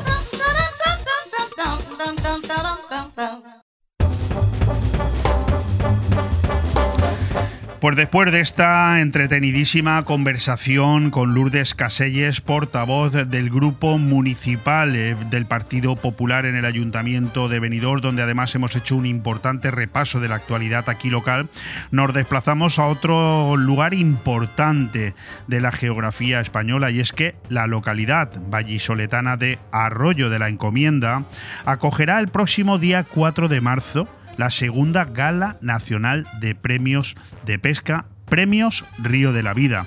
Un evento que organiza, atención, el programa de BOM Radio, El Río de la Vida, que escucháis aquí cada lunes de 2 a 3 de la tarde y de 11 a 12 de la noche, y que llevará hasta el salón multiusos de esta población a unas 750 personas de todo el país relacionadas con la pesca deportiva. Sin duda, uno de los mayores eventos que acogerá Valladolid y su provincia a lo largo de este año 2023 y el de mayor enjundia de Europa de todos los relacionados con la pesca deportiva. En esta edición vuelven a ser un centenar la totalidad de pescadores y pescadoras españoles nominados a estos premios por su compromiso con la pesca, con el cuidado de los ríos, las especies y la implicación por hacer de la pesca deportiva un recurso cada vez más sostenibles. Nosotros tenemos ya al otro lado del hilo telefónico a nuestro amigo y compañero en las ondas, Óscar Arratia. Óscar, ¿qué tal? ¿Cómo estás? Buenos días y muchísimas gracias. Un saludo para toda la gente de Bon Radio en Benidorm. Eh, está contigo, nos escucha también la concejala de Cultura del Ayuntamiento de Arroyo de la Encomienda. Sí, hola, buenos días, muchas gracias. Ana Sánchez, encantado de saludarte, concejala de Cultura, Festejos y Deportes de Arroyo de la Encomienda, a 668 kilómetros de distancia desde aquí, desde Benidorm, y a la cual le digo, querida Ana, váyase usted preparando la respuesta porque, como sabe usted, estamos en Benidorm, una de las ciudades turísticas más importantes de España, y luego le voy a preguntar qué motivos nos tiene usted que dar para convencernos de que tenemos que visitar también Arroyo de la Encomienda. ¿Me acepta la propuesta, doña Ana? Sin ningún problema. Pues nada, la vamos a ir preparando la, la, respuesta. Eh, querido Oscar, digo yo que sois hombres de radio, y la pesca, sin lugar a dudas, es vuestra pasión. ¿Cuándo se os ocurre mm, que un programa de radio dedicado a la pesca eh, podría tener tanto éxito como está teniendo Río de la Vida? Bueno, nosotros somos los mayores sorprendidos, Leopoldo. Eh, sí que hemos hablado incluso fuera de antena, ¿no? Que nosotros creamos un proyecto que se llamaba Río de la Vida, que es un programa de pesca a través de radio. Ahora mismo salimos también en TDT, en televisión, eh, documentales y nosotros somos los mayores sorprendidos, pero era la falta de información hacia los pescadores. Tenemos que recordar que somos cuatro millones de pescadores en España y que no tienen esta información. simplemente como quedar con Sebastián Cuestas ¿no? en crear un proyecto de radio a través de la pesca, un programa exclusivo ¿no? Eh, de pesca, que es que no había en toda España y sentarnos, valorar, eh, copiando un poquito también de nuestros compañeros, que, que, bueno, ellos también han sido partícipes de que Río de la Vida esté donde esté, ¿no? Y, y, copiando un poquito de esas necesidades de todos los pescadores. Sobre todo, cuatro millones de pescadores necesitaban un programa de radio exclusivo de pesca y esto es lo que es Río de la vida. No, Somos los mayores sorprendidos, Leopoldo. Sí, sí, no, no, y yo lo reconozco. Eh, a ver, nos está escuchando incluso vuestra concejala ahí en, Arroyo de la Encomienda. Aquí vuestro programa en nuestra comarca, en Benidorm, la comarca de la Marina Baja, donde residimos unos 200.000 censados, pero no hay menos de 700.000 personas en ningún momento del año. Pues es uno de los programas, uno de los programas de mayor audiencia de nuestra emisora. Aquí lo tengo que decir porque eso es lo que nos dicen los datos. A mí, a mí me, me apetece preguntarte quién es el inventor de, un nombre tan acertado, Río de la Vida. Bueno, pues ahí sí que tengo que dar eh, gracias a Sebastián Cuestas, que un día presentamos que, por cierto, está trabajando ahora mismo en la gala y por eso no está con nosotros, os pedimos disculpas. Eh, fue Sebastián Cuestas, ¿no? Cuando yo le presenté el proyecto, yo vengo de la radio desde toda la vida, desde los 15 años llevo trabajando en radio, voy haciendo programas de radio y, bueno, pues un día solo faltaba una persona, ¿no? Una persona que me acompañara y tuviera la misma afición y el mismo éxito para por decirlo, que, que se involucrara tanto en la pesca y solo podía ser una persona, era Sebastián Cuestas. Él fue el primero que dijo, eh, me gustaría que se llamara el programa de la Vida. Y yo le dije, Sebas, adelante. Yo quiero, mm, mm, mm, tengo una duda, ¿no? Con, con Ana Sánchez, con nuestra querida concejala de Cultura, de Festejos y de Deportes. Y es que digo, bueno, voy, voy a estudiar un poco a esta mujer y digo, vamos a ver, un momento, para. Entre la carrera solidaria que se acaba de celebrar eh, antes de ayer, los carnavales que estáis preparando ahí en Arroyo de la Encomienda con la chirigota, y su concurso de disfraces, el cantacuentos y sobre todo con esa primavera en letras para marzo y abril. Yo le iba a preguntar a, nuestra querida concejala Ana si va a tener tiempo para ir a la gala. Sí, claro, por supuesto. En Arroyo tenemos, como dices, un montón de actividades, tanto culturales como deportivas, y, bueno, pues hay que sacar eh, eh, tiempo para ir a todas, porque si las tenemos, tenemos que ir a todas. Entonces, sin ningún problema, ya estaremos el día 4. Bueno, hoy es el Día de los Enamorados, querido Oscar, querida Ana, y yo me imagino que vosotros seréis de los que, supongo que tendréis familia, pero que, que tendrán de vosotros alguna estampita, ¿no? Alguna foto en, en la cartera para veros de vez en cuando, ¿no? Porque con tanta actividad yo creo que por casa pasáis poco, ¿no? Sí, bueno, eh, hay que sacrificar mucho, muchas cosas, entre ello eh, tiempo con la familia, con los seres queridos, con los amigos, pero merece la pena. Y oye, el poquito ratito que, que podamos sacar, pues hay que aprovecharlo al 100% pero, pero bueno, pues hacemos lo que podemos y nos dividimos como podemos. Oye, concejala, ¿se ha convertido Arroyo de la Encomienda en el centro neurálgico de la pesca en España? Porque eh, veo que también se celebró ahí la primera gala el año pasado, en el mes de abril, con notable éxito. ¿Repetís? Eh, no sé, cuéntanos la experiencia. Pues sí, desde el año pasado, gracias a esta, a esta gala, la primera gala nacional de la pesca, eh, que le decimos de en Arroyo, en el mismo sitio, pues eh, creo que al final de Arroyo se ha convertido en ese punto del que todo el mundo habla cuando habla de pesca. Quiero decir, eh, aquí han estado los mejores pescadores nacionales, incluso internacionales. Entonces, pues bueno, yo creo que ahora es un referente y con esta segunda gala todavía va a ser, va a ser lo más y nosotros encantados de, que cuando se hable de pesca se hable de arroyo. Eh, eh, querida Ana, podríamos decir que habéis pescado bastantes turistas desde entonces, ¿no? Sí, la verdad que bueno, es mucha gente la que pasa por aquí en cada evento eh, que hacemos tanto eh, de deporte como de cultura, como te decía, pero con esta gala, pues eh, el año pasado lo vimos, pudo venir gente de, de, todo el país, eh, gente de, de, muchas zonas, entonces, pues bueno, nosotros encantados de recibirles, que conozcan Arroyo eh, y que lo disfruten en los días que estén aquí. Hemos dado un salto, Oscar, importante hablando con la concejala, preguntándole por, por la repercusión que está teniendo esta gala en una ciudad, en un, en un municipio como, como Arroyo de la Encomienda, pero a mí me gustaría preguntarte a ti, eh, sobre todo después de habernos comentado el éxito del programa de radio, el éxito en el acierto que tuvisteis a la hora de ponerle el nombre. ¿Cuánto ha tenido que ver el éxito del programa de radio para que os atrevierais a organizar unos premios de esta envergadura? Pues fíjate, en esta, en esta ocasión la pregunta para nosotros es muy fácil, ¿no? Nosotros vemos reflejado que cualquier deporte, ¿no? O cualquier actividad eh, tiene su gala, tiene sus reconocimientos y vimos que en la pesca, incluso vuelvo a reiterar que cuatro millones de pescadores no tenían estos reconocimientos. Tan sencillo como sentarnos un día, Sebastián Cuestas, para intentar hacer proyectos nuevos, diferentes y decir, eh, ¿qué es lo que hace falta? Reconocer a estos pescadores que se hace a nivel, eh, no se hace, lo volvemos a también decir muchas veces, ¿no? Que son premios federativos, no son premios que se dan por ningún campeonato, sino simplemente que se dan por premios por méritos, ¿no? Méritos, eh, mira, quiero recordar, por ejemplo, ahora mismo que viene una persona de 96, 97 años. Eh, imaginaros, ¿no? Lo que supone que después de 97 años eh, dedicados a la pesca, seguramente, pues ochenta y tantos años, fácil, que se le reconozca un, bueno, pues un labor, ¿no? A la pesca, ¿no? Por, ese bien.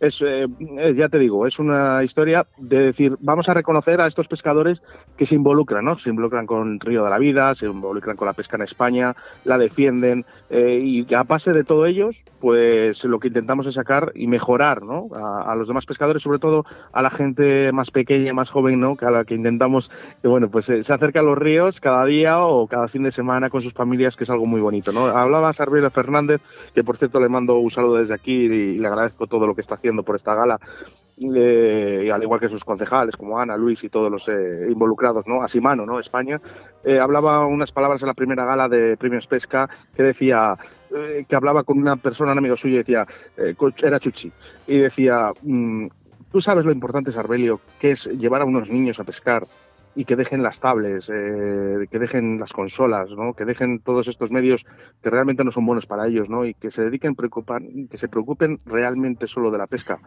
Eh, qué importantes son los nuestros niños, ¿no? Pues sí, pero, pero fíjate que estamos hablando de, muchas cuestiones que son preliminares y que por supuesto son imprescindibles para poder llevar a cabo un evento de este tipo. Pero una vez que se ha tomado ya esa decisión de decir, creemos que se debe de organizar una gala que reconozca la labor, el esfuerzo, esfuerzo de, de- de- de los más, eh, de, los que más dedican, ¿no? Entre esos cuatro millones de pescadores. Luego llega la hora de la verdad, Oscar, y hay que ponerse manos a la obra. Mm, Cuéntanos Sí, sí, cómo sí. fue la organ, porque yo creo que la, la- la- organizar la segunda gala ya estoy casi convencido de que tiene que ser menos traumático. Pero la primera.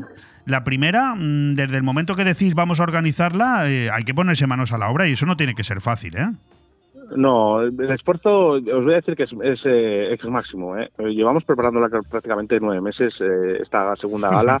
El, el primer- sí, aunque la gente luego, claro, fíjate, es curioso, ¿no? Porque luego al final la gala son dos horas y media de duración. Anteriormente tenemos un espectáculo para toda la gente que quiera visitarlo en los exteriores, porque no todo el mundo va a poder entrar. Eh, damos una capacidad para 200 personas, espacios multiusos, pero congregamos a tanta gente que fuera de, de este espectáculo, ¿no? También van a poder eh, optar y van a poder disfrutar de, de esta gala.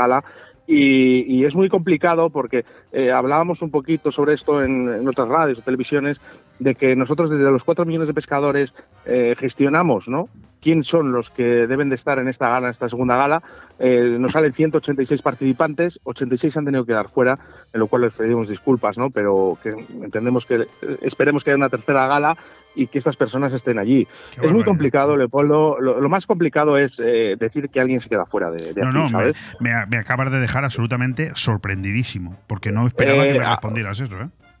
Claro, eh, luego intentar gestionar pues eh, todos los hoteles, porque tenemos que recordar que ahora mismo en Valladolid, si quieren buscar un hotel eh, a fecha de 4 de marzo, ya no solo en el municipio de Arroyo, sino en Valladolid, va a ser muy complicado conseguir una habitación. porque todo el mundo quiere venir pues con sus familiares ¿no? para recibir ese premio.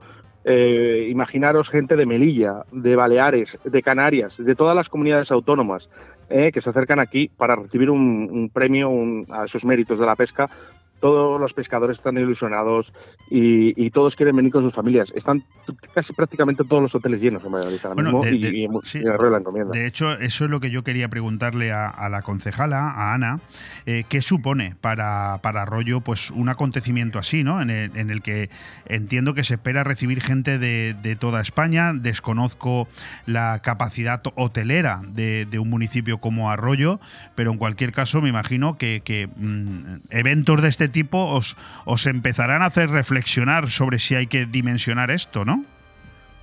Sí, pues bueno, a ver, tenemos un municipio que eh, es bastante extenso, eh, albergamos em, prácticamente cada fin de semana eh, competiciones o eventos donde vienen cientos de, personas eh, de, toda España, pero cuando hay eventos como este, como es este caso, eh, con tanta gente, pues al final Arroyo no puede albergar a todo, todo el mundo que viene, pero sí que tenemos la suerte que estamos tan cerca de, de Valladolid y de otras localidades que, bueno, pues al final entre todos pues podemos eh, acoger a, a- a toda la gente que venga de cualquier punto de España.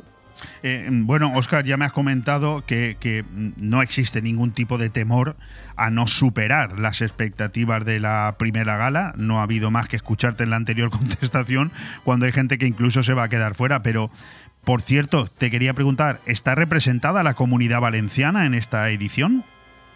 Pues sí, sí, está representada además eh, por Jordi Casals en el premio de lanzado y precisión. Y tenemos que recordar que Jordi Casals es doblemente campeón del mundo. eh, bueno, no sé si tiene cuatro o cinco, ¿no? Eh, ya medallas de, de oro a nivel mundial. Bueno, yo creo que es un auténtico espectáculo, ¿no? Que, que Jordi Casals, ¿no? Que es un nombre a nivel mundial que, que esté en Arroyo de la Encomienda para recibir este premio, para nosotros es, es un honor. Pues fantástico, pues oye, esto todavía nos permite pensar que esta entrevista, eh, que bueno, se puede escuchar en cualquier lado, porque nosotros emitimos el programa por cinco canales de vídeo y tres de, y tres de audio, pero en cualquier caso tiene mucha más lógica que se esté haciendo desde un municipio en la provincia de Alicante, en la comunidad valenciana. Ana, llega el momento, te, te he dado tiempo, ¿eh? te he dicho al principio que te iba a preguntar esto, y a ver, mm, nosotros somos de Benidorm, yo he sido concejal también aquí en el ayuntamiento de Benidorm, vivimos del turismo, ¿de qué manera nos puedes tú convencer a todos los oyentes de BOM Radio aquí en Benidorm, en la comarca, de las virtudes de, de Arroyo de la Encomienda para, para que lo visitemos? Sí, pues mira, no me hace falta la verdad eh, pensar mucho porque es algo que tengo clarísimo. Eh, yo estoy eh, convencida que Arroyo de la Encomienda es el mejor lugar para vivir. Yo llevo viviendo eh, en este municipio desde que nací y sin duda eh, eh, creo que no podía vivir en otro sitio mejor. Es un municipio con una media de edad muy baja, 35 años. Ya somos más de 22.000 habitantes. Como te digo, con la media de edad muy baja, con más de 4.000 niños entre 0 y 14 años, más de un millón y medio de metros cuadrados de zonas verdes. Vayas por donde vayas, tienes parques, jardines, instalaciones, tenemos más de 30 clubes deportivos haciendo deporte que son eh, casi 4.000 niños también haciendo deporte en todo arroyo. Sí, tenemos, como te digo, mucha actividad. Eh, recientemente hemos sido nombrados como el pueblo, el municipio eh, con mayor tasa de actividad económica de todo el país. Y bueno, pues como te digo, creo que es un sitio espléndido, maravilloso para vivir. los datos están ahí, Arroyo no para de crecer. Y bueno, pues creo que vayas donde vayas, la gente eh, habla muy bien de nuestro municipio. Y bueno, pues gracias también a eventos como, como este, como la Gala Nacional de Pesca, que le tengo que agradecer a Oscar y a, Sebas, pues que también le hacen eh, ser atractivos. estos eventos son los que hacen atractivos a un municipio. Y, bueno, pues es de agradecérselo también a ellos, de haber pensado en Arroyo para desarrollarlo y acoger esta segunda gala. Esperamos que sean muchas más y que vengáis todos y, sí, Arroyo. Yo creo que no tengo que deciros No, mucho no, no, a mí, a mí ya me has pescado. O sea, ya, te, lo digo así de claro. Además, yo viajo muchísimo con mi autocaravana, que es uno de los sectores que más está creciendo en España, te lo digo públicamente. Antes de ayer estuvimos ocasión de estar en la feria del caravaning, que se está celebrando ahora aquí en, en la provincia de Alicante, y el stock está agotado. No hay manera en este momento de comprarte un cacharro de stock por menos de 80.000 euros. Y Francia y Alemania son la vanguardia. Yo no sé si en Arroyo de la Encomienda esto os lo habéis planteado, pero vamos, yo voy a ir con mi autocaravana allí a, visitaros. Espero que tenga yo algún sitio allí para aparcar, ¿no? Esto lo cuidáis también. Sin ningún problema. Aquí te esperamos con los brazos abiertos. Vas a quedar encantado de conocer Arroyo y nosotros encantados de conocerte. Oye, Ana, por cierto, ahora que no nos escucha Oscar ni, ni tampoco su compañero Sebastián, ¿tú crees que ellos se van a acordar de vosotros a la hora de entregaros algún premio? Hombre, seguro que sí, siempre tienen algún detalle con nosotros, pero ya te digo que para nosotros el mejor premio, el mejor regalo es que piensen en Arroyo y que eh, sean capaces de organizar este evento en nuestro municipio y para nosotros eso ya es el mejor regalo de todos. Oscar, cómo, se, ¿cómo se conceden estos premios? ¿Qué, ¿Qué premios se van a dar este año?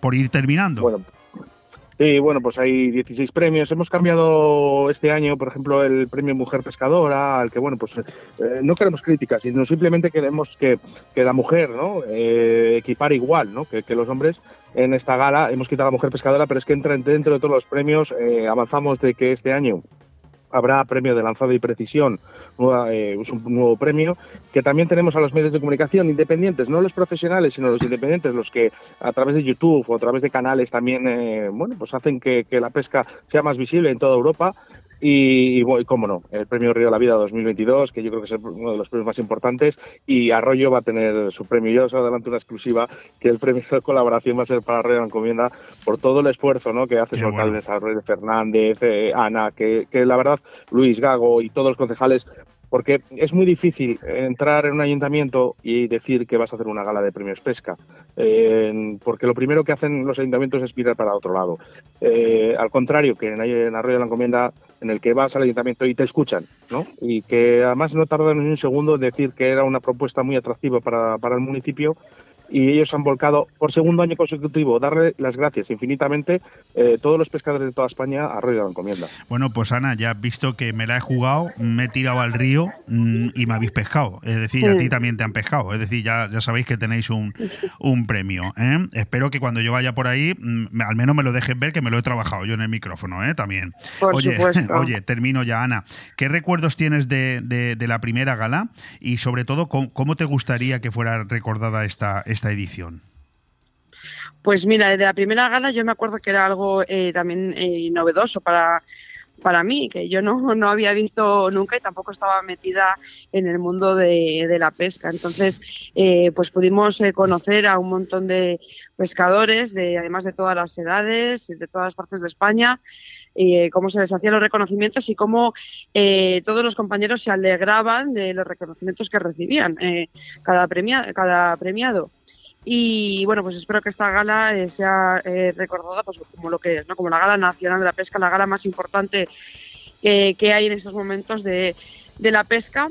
que siempre se pueda enlazar con, con Arroyo de la Encomienda. Fantástico. Y bueno, pues espero que salga todo bien, que la gente lo disfrute y que pasen un día estupendo en nuestro municipio. Pues ha sido un verdadero placer hablar con vosotros dos, Óscar Arratia, promotor y organizador de la Gala Nacional Premios de Pesca eh, a través del programa de radio, aquí en Bon Radio, Río de la Vida, con su compañero Sebastián Cuestas, también con Ana Sánchez, concejala de Cultura, Festejos y Deportes del Ayuntamiento de Arroyo de la Encomienda en Valladolid.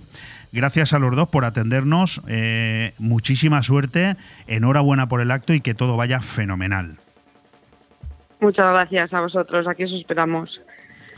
Pues, bueno, pues nada, muchísimas gracias y, nada, estamos convencidos, no sé si lo del éxito, ¿no? Que, que hablaban los medios de comunicación, tanto por prensa, por televisión, eh, que fue la primera gala. Nosotros estamos trabajando para que el éxito sea en esta segunda, ¿no? Y ya os he dicho, agradecer al Ayuntamiento de la Encomienda y a Simano España, que, que es nuestro patrocinador oficial, eh, también todos sus esfuerzos, ¿no? Que hacen para que esta gala sea lo que decís vosotros, los medios de comunicación, un éxito. Enhorabuena y muchísimas gracias por atendernos. Un fuerte abrazo, Oscar y Ana. Gracias. Gracias a vosotros. Hasta Hasta, luego. luego. Bon Radio. Nos gusta que te guste. ¿Sabes cuál es la emisora más económica? ¿Cuál es la única que no ha subido precios? ¿La que mejor combina precio de campaña con nivel de audiencia? BOM Radio Benidorm. Exactamente. Esa es la única que te da la mejor música y la información que necesitas. Vamos, la más entretenida. De ti depende que tu marca y productos sean más conocidos y de nosotros ayudar a que eso sea posible.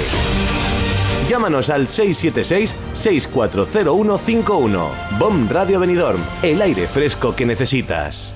Restaurante Goa. Vive un concepto de gastronomía único, un lugar de luz, paz y buena energía que te hará experimentar un estilo de cocina con sabores de la tierra y el mar, además de descubrir un mundo de matices y tradición. Te ofrecemos el concepto de gastronomía fusión Nikkei mediterránea con una carta única en desayunos, comidas y cenas. Disfruta del tardeo y de la noche saboreando uno de nuestros cócteles y todo frente a la playa de Altea. Haz tu reserva en goarestaurante.com.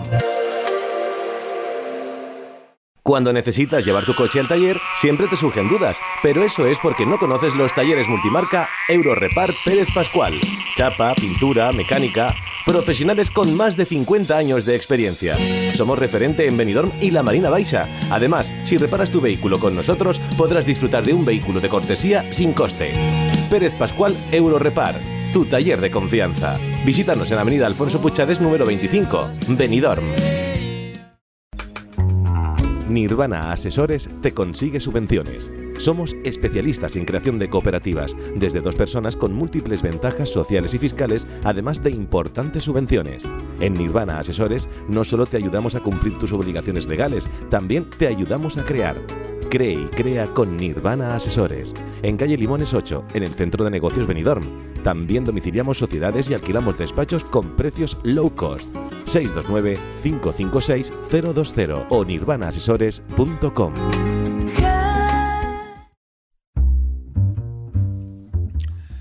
Pues continuamos en riguroso directo. Madre mía, qué rápido pasa el tiempo en la radio. La culpa es mía, que es que me lo paso demasiado bien. Yo es que me lo paso. Yo creo que traigo invitados para no enrollarme tanto yo y al final ser yo el, único que habla, ¿no? Porque algunos de los que me conocen y me miran así un poco como diciendo, si pudieras estarías tú las dos horas hablando, pero no. Me lo he pasado muy bien, hablando con Óscar Arratia, hablando con Ana Sánchez de esos premios nacionales de pesca que además los organizan unos compañeros nuestros, porque ellos son los que hacen aquí en Bon Radio el programa Río de la Vida todos los lunes, que vaya muy bien. Pero ahora cambiamos de tercio, nos vamos, nos quedamos aquí en Benidorm, pero en el fondo nos estamos yendo casi a Madrid, porque igual que hicimos el año pasado, este año pero este año con un poquito más de alegría, estamos a punto de que se celebre ya la Feria Internacional del Juego Figma 2023 del 21 al 23 de febrero, el mejor escaparate de la industria del juego en IFEMA, en Madrid, en el mismo escenario donde se celebra FITUR. Empresas, fabricantes y profesionales de la industria del juego internacional juntos en una convención única en España, la máxima red global de profesionales del juego y el azar. Lo último en innovación, slots y equipos para juegos de azar, y un punto de encuentro entre empresarios, decision makers, reguladores políticos y expertos en tecnología. Un evento en el que no solo descubrirán todas eh, las novedades relacionadas con el sector, sino que además podrán establecer relaciones profesionales con otros trabajadores y empresas del juego.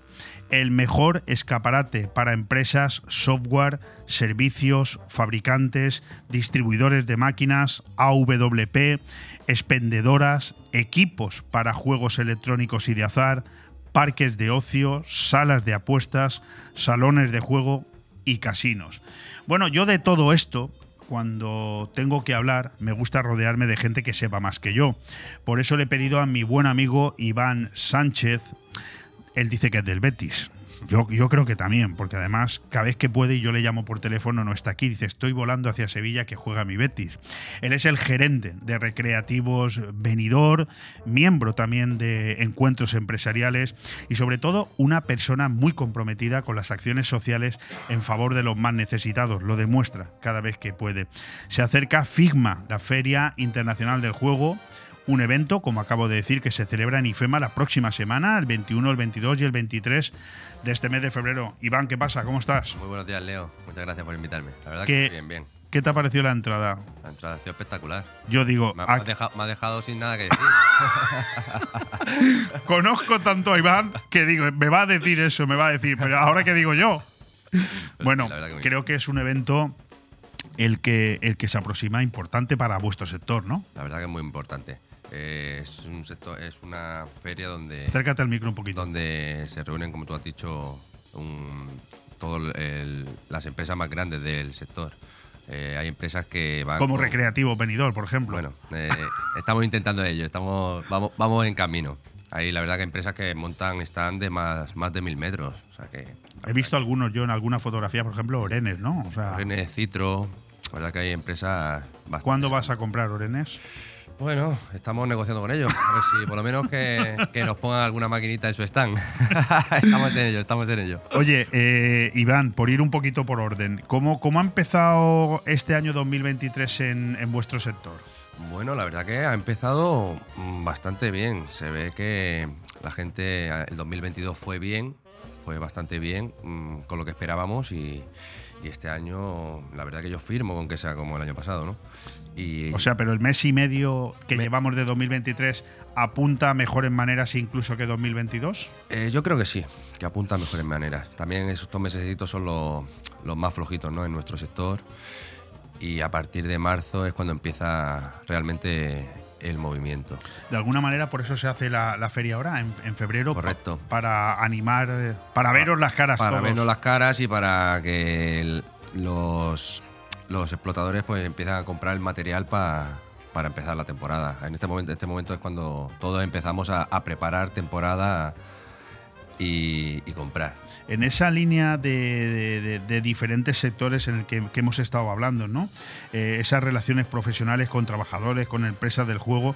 En este momento, Recreativo Venidor, ¿en, en dónde está?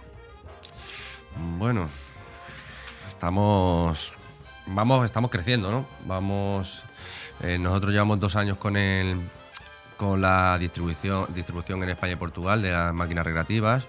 Empezamos en, en, bueno, de dos ¿Pero años. sois fabricantes también? No, somos distribuidores. Distribuimos Distribuidores. de, de la marca, de var- varias marcas polacas, de exactamente dos, de Wick y de Wick, eh, eh, lleváis tiempo ya con Wick, ¿eh? Wiki llevamos, mm, trabajando con ellos, llevamos mm, bastante tiempo, distribuyendo, distribuyendo desde empezamos en 2019, en septiembre de 2019. Cuando hablas de marcas polacas, a mí, eh, como no entiendo, o sea que eh, digamos que este país es fuerte en este sentido. Sí, en este sentido, la verdad que, mm, sobre todo con las máquinas de fuerza. La verdad que las máquinas de fuerza, las máquinas de boxeo, de puñetazos y, y máquinas de patadas, la verdad que son los más fuertes en el sector. Esas son las que ponéis en los ayuntamientos, ¿no? las de paradas, las de fuerza, sí, sí, para que, para que se para defiendan, ¿no? Sí, sí. y la verdad que en, este- en ese sector, en el de fuerza, son los más, los más, los más fuertes. Y, y los que hacen, la verdad, la, el mejor, la mejor máquina. ¿Y vosotros sois distribuidores WIC eh, exclusivos en España? No, exclusivos no. Hay De- más de- empresas. Hay, hay dos empresas más que se distribuyen también. Nosotros somos distribuidores exclusivos de Napol, que es la empresa de máquinas de fuerza y Para toda España. para toda España y Lo, Portugal. lo cual eh, nos permite decir que estamos hablando con Iván Sánchez aquí en Benidorm, que la empresa se llama Recreativos Benidorm, pero claro, ahí se explica un poco cómo, por qué cada vez que yo te llamo me dices estoy en Sevilla, estoy en Barcelona, estoy en Castellón, estoy, estoy, estoy. ¿Por qué? Porque al final Recreativos Benidorm lo que está es distribuyendo casi el nombre de Benidorm por toda España, ¿no? Correcto. Nosotros también, aparte, tenemos una explotación que llega desde La Manga hasta Barcelona, o por toda la costa. Eh, nosotros tenemos instaladas unas 1.200 máquinas en la calle. Entonces, aparte de distribuir, también damos apoyo a la, a la, a la fábrica para mejorar las máquinas. Con otros, siempre que... Vamos, que no te aburres, ¿no? No, no, aburrido no. Y no, sé y si me, y me no gusta si- más, me gusta cada Sí, no, es que no sé si te puedo preguntar, con 1.200 máquinas distribuidas, ¿eso requiere mucho personal o no es lo que parece? Bueno, eh, sobre todo en temporada, ¿no? En- cuando ah, de marzo a noviembre estamos entre 12 y 15 personas trabajando. ¿Estás teniendo los mismos problemas con el, eh, a la hora de encontrar personal que los demás empresarios? Totalmente. Está la cosa muy, muy difícil para encontrar personal. Nadie quiere trabajar ahora mismo. La verdad que haces entrevistas y lo primero que te vienen pidiendo es cuándo van a tener las vacaciones. o ¿Cuánto voy a cobrar? ¿Cuántas horas voy a trabajar? Fines de semana libres. Cuando sabemos que en este sector, en temporada, no, es muy difícil tener fines de semana. Lo que parecía una broma hace unos años se está convirtiendo en un problema serio, ¿eh? Está un problema muy serio, muy serio. La verdad que es que, vamos a ver, si tú estás en casa cobrando mm, prácticamente un sueldo sin hacer nada, ¿para qué te vas a ir a trabajar? Claro. Sí, estamos como siempre en el mismo problema. Es, Bueno, me has dicho que ha empezado bien el, el año en, en vuestro sector y, y te iba a preguntar que cómo dirías que ha sido el 2022, pero si, pero más o menos lo has dejado caer, ¿no? Pero ¿ha sido de verdad el 2022 el año de la recuperación? yo la verdad que creo que sí. Ha sido... Pero sobre todo, ¿por qué? Porque lo estás comparando con el 21 y con el 20, No, ¿no? no, no, hombre, no. Comparando con 2019. Ah, vale. Comparándolo con 2019. No, con 2020 y con 2021 no podemos comparar nada. Nada. Nosotros facturamos un 10% en 2020 de, de 2019 y un 21%, por- un 21% de, en 2021 de 2019. ¿Y 2022 para tu sector sí que ha sido una facturación similar al 19? Ha sido una facturación similar. Sí, lo cual es un buen dato. Es un muy buen dato. Por eso te digo que yo firmo que 2023 sea como 2022. ¿Cuánto tiempo lleva en marcha Recreativo Benidorm? Recreativo Benidorm se, se fundó en 2017, pero ante- anteriormente era Profivolta SL, que se, eh, se fundó en el año 95. O sea que tú en el sector eh, del que estamos hablando, que es el sector del juego, ¿se dice sector del juego o de, o de otra manera? Sector del juego. Sector del juego, ¿tú llevas 30 años casi? Sí, desde chiquitito, con mi padre. Ah, ya te iba a decir, porque Sí, tú, sí, claro, tú- yo tú te- no tienes muchos más. Ah, 18, Leo.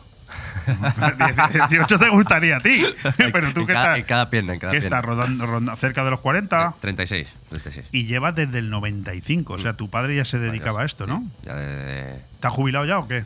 en eso estoy, en eso estoy. Jubilándolo, ¿no? jubilo. Se lo ha ganado el hombre, ¿no? Sí, hombre. Me Lo que imagino. pasa es que es, es difícil, es difícil. Le gusta estar ahí siempre también. Correcto. Y me gusta tenerlo al lado. Eh, ¿Habéis crecido mucho? En, no sé si preguntarte del 95 hasta hoy o del, o del 17 hasta hoy. La verdad que en lo que es en el sector de- del juego, de la máquina recreativa, eh, hemos crecido bastante desde, desde 2017 para acá. Porque en 2017 compramos todas las máquinas a Recreativo Saitana, que era anteriormente Importantes. Llevaba lo más importante aquí en, en la zona. Correcto. Y fue cuando ahí dimos el gran salto, ¿no? Y poquito a poquito pues hemos ido creciendo más. En, en 2019 fue cuando nos metimos también en la distribución de máquinas. Y entonces de 2017 para acá...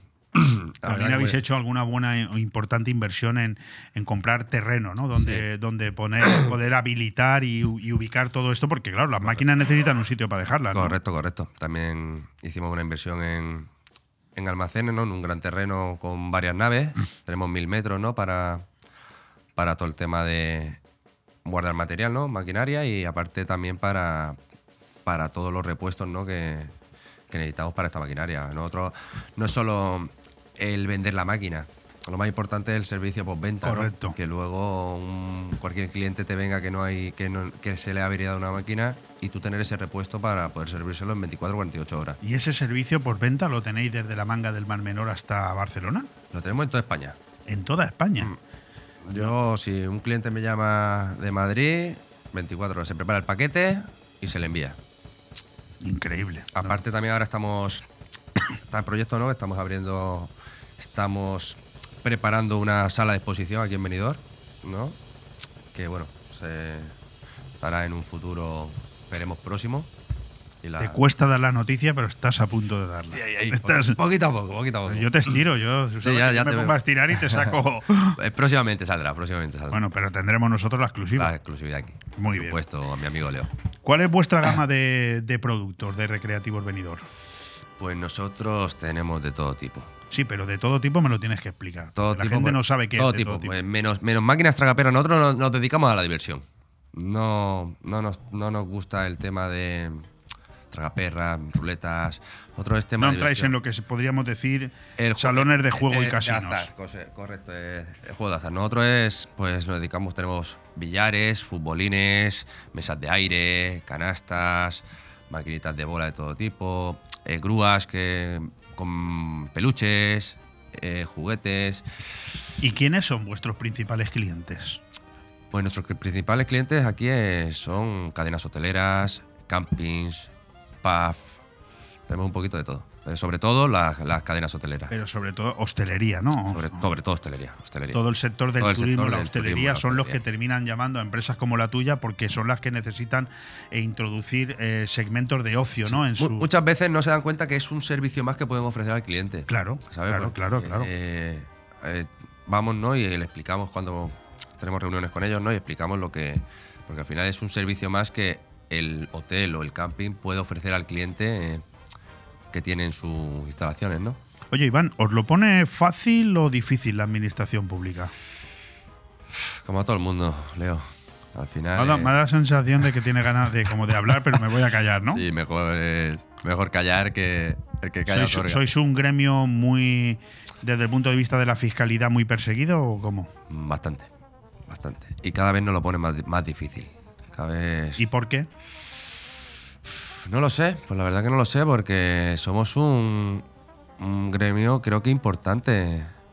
Para... ¿Tienes datos de cuánta gente trabaja en el sector del juego a nivel nacional? No lo tengo. Pero seguro que son muchas Pero miles muchos, de personas. Muchos, ¿no? muchos, muchos. Mm, Entonces, eh, si te pregunto por ayudas, ¿recibís ayudas de la administración pública? Mm, La verdad que. Bueno, ayudas. Al final son ayudas, sí, pero. Un préstamo ICO. Al Vale. final, bueno, son. Ayudas que ya me devolverás. Ya me devolverás. Pero bueno, la verdad que eh, sí, recibí algo, no me voy a quejar porque recibí algo que no esperaba, entonces no me puedo quejar. Eh, ¿Cuáles son las máquinas deportivas mm, que están ahora mismo más de moda? Pues más de moda, tú sabes, siempre el, el billar ha sido lo de siempre, ¿no? Ahora se está poniendo mucho de moda, como te he comentado, las máquinas de fuerza, ¿no? Las máquinas de puñetazos, máquinas de puñetazo y patada, ¿no? Que vienen las dos en una. Mesas de aire, las canastas. O sea, también tenemos, porque son máquinas también que nuestra empresa, esta WIC, son máquinas que se pueden poner en el exterior. Que si se mojan, pues están preparadas para ello. Y no, Correcto. no tienen problema. ¿Y, y están de moda las máquinas infantiles? Sí, al final, tú sabes, los niños siempre va a verlo. Entonces siempre tienen que estar. Siempre tienen que estar ahí. Es lo como te digo, ¿no? Al final nosotros intentamos hacer en nuestras salas de juegos que venga el padre con el niño, que el niño se divierta, pero que el padre también se Está bien, divierta. porque así van a estar Claro, más tiempo. Al final está. Y van a gastar más, eh, claro. está. Al final tenemos para los dos. Oye, ¿qué busca un empresario como tú cuando va a Figma, por ejemplo? Pues bueno, al final son ¿no? hacer contactos y sobre todo yo mi, mi propósito es llevar el nombre de venidor por todo por toda España, ¿no? Tú expones allí, y- en tu stand, sí. nos mandarás unas fotos Por supuesto. con tu nombre, Recreativo, Recreativo Benidorm. Benidorm y Wii de España. Cuando uno expone es porque quiere vender, cuando uno va sin exposiciones porque quiere comprar, las dos cosas. Correcto, no, hombre, cuando va cuando uno va sin exponer es porque quiere eh, comprar, ¿no? Y cuando uno va exponiendo es porque quiere vender. Pero imagino que en tu caso. En mi caso, es ambas cosas. Tengo ambas ¿no? cosas, claro. Ambas Yo siempre intento darme la vueltecita por la feria a ver qué novedades vemos. ¿Y qué novedades lleva Recreativo el venidor, si es que lleva alguna? Nosotros llevamos una máquina en exclusiva que hemos traído de Asia y es un vídeo de juegos con unos 200 juegos que la expondremos, ya te mandaré fotos para que, para que la veas. Es Para una máquina las- en exclusiva que la traemos nosotros. No, no, si me mandas alguna ahora cuando hagamos el resumen de este programa en las redes sociales Lo- lo, la vamos, la lo a publicar. Mm. ¿Y, y cuáles son las tendencias actuales? Bueno, vamos a verlas. Vamos veremos allí, las veremos. Hay, hay muchas sorpresas, según nos hemos, nos hemos metido en, en las páginas y la verdad que hay bastantes empresas que vienen con sorpresas. Imagino que Benidorm, eh, no ya las empresas que desde Benidorm vais a exponer, sino que una vez que estáis en la feria, el nombre de Benidorm también tiene que ser un atractivo para los demás, ¿no? Hombre, eso es lo que yo creo que sí, ¿no? Porque yo imagino que aquí querrá venir a vender todo el mundo. Claro, al final este, este mundo es como yo digo, es una guerra. Pero no los dejáis entrar o sí los dejáis No, entrar. Al final venidor, venidores de todo, aquí entra quien quiere. Eso es pues si- fuera por mí que no entraran, eso está claro. ¿Qué puedo decir yo, no? No te preocupes, que no ¿Qué nos escucha qué- nadie. ¿Qué puedo decir? Pero al final venidores de todo. Bueno, ya lo han escuchado ustedes, Iván Sánchez, gerente de Recreativos Venidor, un- un- una persona excepcional. Yo lo conozco a Iván y es un tío con un corazón tan grande como, como palabras escuetas. ¿eh? Es decir, Bueno, eh, hoy, hoy me he estirado, ¿eh? Sí, hoy, y hoy he hablado hoy- mucho. Hoy, ¿eh? hoy he hablado mucho, hoy he hablado, mucho. A mí me gusta invitar a Iván cuando en la mesa son 4 o 5, porque así pasa desapercibido. Y le tengo que decir, oye, Iván, que ha venido a hablar, ¿eh? No ha venido a escuchar a los demás. Pero bueno, en cualquier caso, Iván, lo importante es que vaya muy bien esta feria, que empieza la semana que viene en Madrid, en IFEMA. Figma 2023, donde tendremos a Recreativo Benidor y con todo el orgullo del mundo, como él dice, tendremos el nombre de Benidor allí, allí representado. Por Eso lo tanto, importante. muchas gracias por venir. Muchas gracias por invitarme. Eh, suerte en la feria. Gracias. Y gracias por defender el nombre de Benidorm, que al final eso creo que es tarea de todos. Siempre, siempre. Un abrazo. Un abrazo, Leo. Bon Radio. Nos gusta que te guste. Necesito hablar contigo. Tengo que contarte algo. Tenemos que hablar. Sea lo que sea, díselo en Restaurante Juan Abril, porque no hay otro sitio igual donde todo sabe y sienta mejor, como nuestros arroces, carnes y pescados frescos de la bahía. Restaurante Juan Abril, Paséis del Mediterráneo 14, Altea. Reservas al 96 584 37 22. Restaurante Juan Abril, la cocina española de siempre, donde todo te va a saber mucho mejor. Novena calzotada popular en el Camping Fons del Algar. El sábado 25 de febrero podrás disfrutar del mejor menú de calzots y por la tarde de 5 a 9 tardeo con acceso libre y el mejor ambiente con la banda La Bona. Y el domingo 26 ruta guiada al Fort de Bernia, mercadillo de artesanía, cata de cerveza, música, menú de calzots, atracciones multiaventura para los más peques y mucho más. No te pierdas esta gran fiesta con un menú espectacular en la novena calzotada popular al Camping Fons del Algar de Callosa de Ensarriá. Más información y reservas al 608 74 25 71. ¿Eres de los que disfrutan de la comida? En Restaurante Le Plum combinamos placer y conocimientos. Cada mes un menú diferente lleno de sabor o crea tú la mejor combinación con nuestra espectacular carta. Entrantes fríos y calientes, pasta, risotos, suculentas carnes, pescado fresco. Restaurante La Plum pone el marco, los sabores y un ambiente muy especial. Estamos en carretera Altea La Nucía, kilómetro 5, en el 616-884468 y en www.restaurantelaplume.com. ¿Te gusta llegar a tiempo a tu destino? ¿Volver a casa tan cómodo y seguro como si fueras tú mismo el que conduces? Radio Taxi Benidorm. El mejor servicio a tu entera disposición. Descárgate nuestra aplicación Pide Taxi para el móvil y solicita un taxi de la manera más fácil. Visita nuestra web radiotaxibenidorm.com. Radio Taxi Benidorm 96 586 26 26. Hey tío, tengo hambre. ¿Dónde comemos? A esta hora está casi todo cerrado. Pues solo nos queda ir a comer a algún local de comida rápida. Pero no te has enterado. En Restaurante Vía Parque, cocina abierta todo el día y su menú casero por 9,90 euros. Pues vamos para allá. ¿Dónde está? En Vía Parque, en Benidorm, con fácil aparcamiento. Síguelos en redes sociales. Restaurante Vía Parque, abierto todos los días de lunes a domingo. Seguro que no te arrepentirás. Escucha BOM Radio en el 104.1 de tu dial o a través de nuestra web bomradiobenidorm.com. Y si quieres vernos cada día en directo de 12 a 2, lo puedes hacer por Facebook Live, YouTube, Instagram, Twitch y Telegram. Tú eliges cómo nos quieres seguir. BOM Radio Benidorm.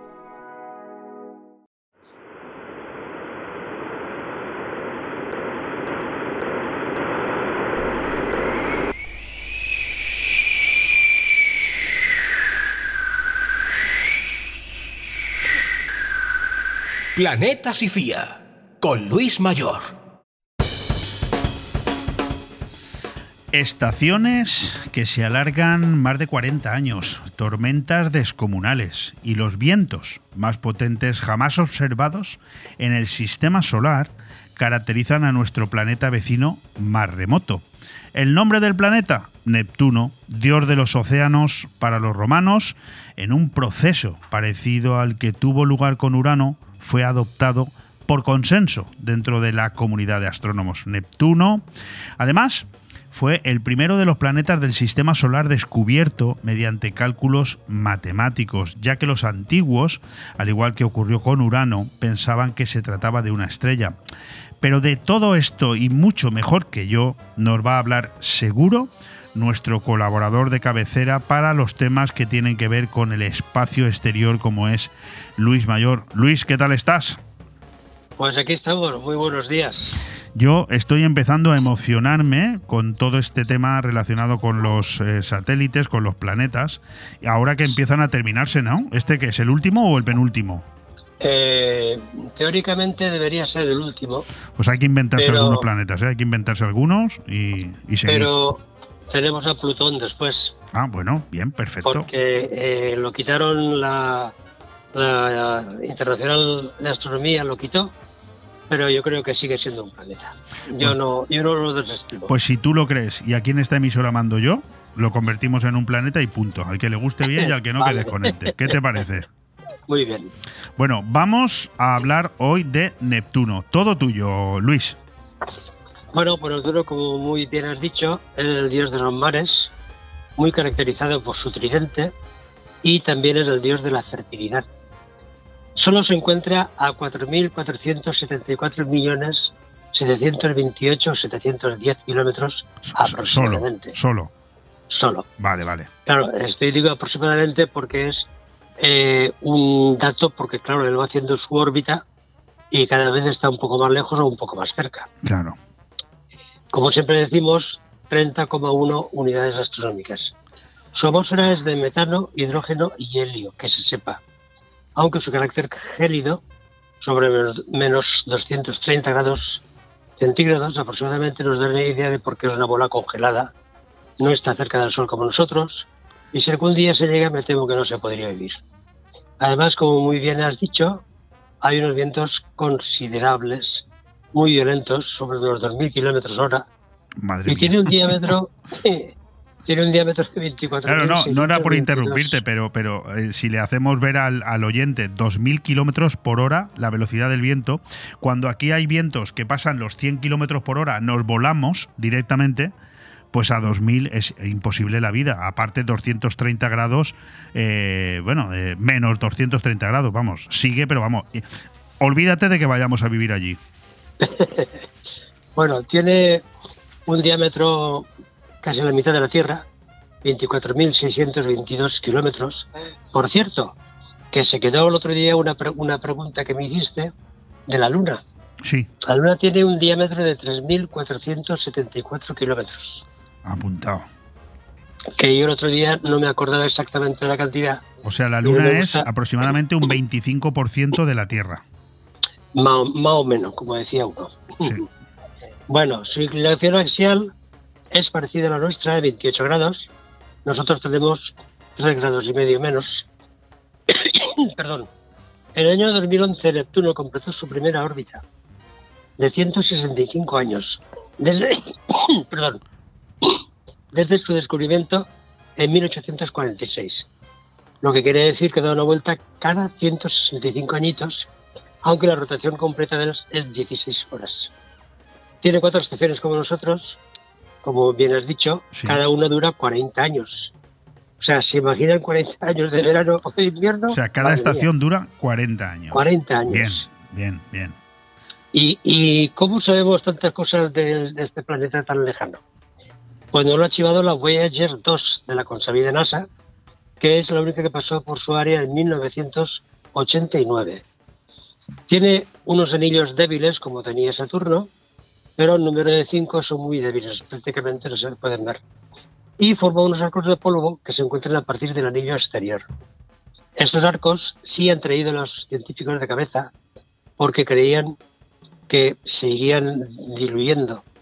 Y la razón es que al ser tan excéntricos, eh, acabarían, eh, como he dicho, disolviéndose. Pero al final han concluido que en la luna Galatea de algún modo los estabiliza.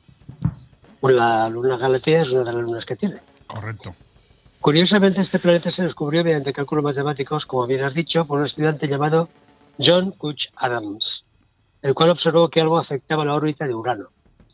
Corría el año 1845, pero Urban Le Verrier, a quien la NASA se lo atribuye, lo descubrió el 23 de septiembre de 1846, a tan solo un grado de la posición dada por el estudiante. Y le pasó los datos al alemán Johann Gall, porque el Observatorio de París no le hizo caso ninguno. Una vez investigado por Gall, halló que el planeta presentaba una magnitud 8. Magnitud 8 significa que es la luminosidad que apreciamos cuanto más grande es el número, más difícil de verlo. Y magnitud 1 al contrario. Por ejemplo, la estrella de Próxima Centauri eh, tiene prácticamente una magnitud 1 porque es fácil de ver Correcto. a simple vista. Bueno, esto es una forma de catalogar las estrellas y objetos por su luminosidad. A tenor de un fotómetro, pues no te digo nada, precisión absoluta. La idea fue de Hiparco de Nicea, astrónomo griego, que sobre los años 125 antes de Cristo inventó, no sin errores, lógicamente en aquella época, este tipo de medición. De las 14 lunas que tiene, la más importante perdón, es Tritón, ya que tiene dos particularidades. Una que gira en órbita retrógrada, gira al revés del planeta, y que a pesar de sus menos 235 grados, expulsa unos géiseres de partículas heladas a gran altura, aproximadamente unos 8 kilómetros según la NASA. Esto hace pensar que en su interior debe haber calor, porque si no, ¿cómo expulsa esto? Claro. Otras, otras son Galatea, que ya hemos nombrado, Hipocampo, Larisa y Proteus, como las más destacadas. Por cierto, ¿saben que Neptuno y Plutón se intercambian en sus órbitas? Plutón se encuentra dentro de la órbita de Neptuno durante un periodo de 20 años, cada 248 años terrestres. Esto significa que Plutón está más cerca del Sol que Neptuno. ¿Y por qué sucede esto? Pues porque la órbita de Plutón es muy ovalada, pero no se preocupen que de momento no creo que vayan a chocar. Se divisó alrededor de 1989 una gran mancha en Neptuno, oscura, del tamaño de nuestra Geo, pero años más tarde esta desapareció. Al seguir observando los científicos mediante los actuales telescopios, telescopios han visto que esa mancha ha desaparecido en distintos lugares del planeta. Es- aparece y desaparece. Curiosamente, el eje magnético de Neptuno está inclinado 47 grados respecto al eje de rotación. Esto recaba en las grandes variaciones que sufre por la desalineación. Y ojito, si queremos dar un salto a Neptuno, porque la gravedad aproximadamente es 28 veces la de aquí. Si multiplicamos 9,8 metros por segundo por 28, obtenemos una gravedad de 274,4 metros por segundo. Es decir, atrae los cuerpos por cada segundo de caída libre a 274 metros de velocidad. Espero, repito, que si alguien llegue, que no se le ocurra No. saltar, ni mucho menos. Desde luego que no, porque la castaña va a ser eh, grande y grave.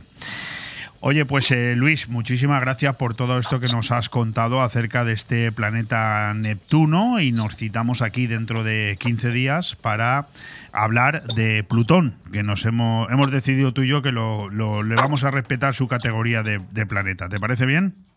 Sí, yo creo que sí, porque mm, ya, ya te diré por qué pienso yo que debería respetarse la categoría de Plutón Bueno, como pues planeta. así podemos empezar el- el- la próxima, en la próxima ocasión. ¿Ok? Ok. Doy el teléfono de la asociación Cleven. Ad- adelante, Cleven Creativa. Eso es 600 Sí. 04 9921. Cleven Creativa, la asociación a la que pertenecen tanto Luis Mayor como Guillermo del Pino, nuestros colaboradores, y que si cualquiera de ustedes está interesado en eh, formar parte de ella, es una asociación puramente cultural, pues puede llamar a ese teléfono 600 04 9921. Muchísimas gracias, Luis. Pues muchas gracias a ti y a todos los colaboradores y al público. Cristalería Cristalmar. Todo en cristalería y fabricación en carpintería metálica. Trabajamos con las mejores marcas del mercado. Somos distribuidores de la marca de sistemas de ventanas de PVC Comerlin. Reparación e instalación de persianas. Instaladores de mamparas de baño Profiltec. Carpintería de aluminio con vidrio Climalit. Nuestro compromiso es que cumplimos los plazos, porque no solo fabricamos e instalamos los sueños de nuestros clientes, también los diseñamos. Cristalería Cristalmar, en calle Virgen de la Macarena número 41, Benidorm, o en el teléfono 607 24 19 77. Hay un oasis donde puedes pasar un fin de semana distinto en un entorno paradisiaco. La Alfaz Oasis, un hotel donde desconectar sin irte muy lejos. Incluso puedes celebrar eventos privados y disfrutar de nuestro tratamiento beauty deleitándote con una cena especial en nuestro romántico restaurante. También disponemos de servicio de peluquería, salón de estética y mucho más. Elige Hotel La Alfaz Oasis para cualquier celebración, cena o fiesta que quieras que sea diferente. Estamos en calle El Hecho número 2 de Alfá del Pi y en el 96 599 23 11. Porque son momentos para compartir, comparte felicidad. Chocolates Marcos Tonda. Comparte con tus clientes, empleados, con la familia y amigos sus exquisitos chocolates tradicionales y gourmets o los nuevos lotes combinados con productos tradicionales. En Villajoyosa, partida Torres junto Rotonda del Puerto y en el centro de Benidorm, calle Alameda Blue, espacio gourmet Marcos Tonda. El prestigio de una marca garantiza la calidad. Chocolates Marcos Tonda. Momentos para compartir. La cámara con esa era sobre la una. Quería picar algo, yo quería comer. Nos pusimos en la barra mano a mano los. Ando besándole a para repetirlo otra vez. Yo con esto ya he comido. Me voy. ¿Cómo dice?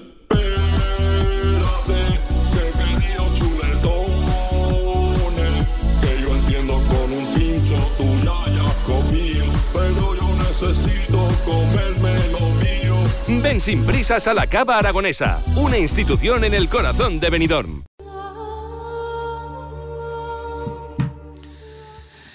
Pues eh, voy a dedicar estos escasos cinco minutos que nos quedan para hablar de, de ese freno a las expectativas de los sediciosos condenados por el golpe de Estado de Cataluña el 1 de octubre de 2017.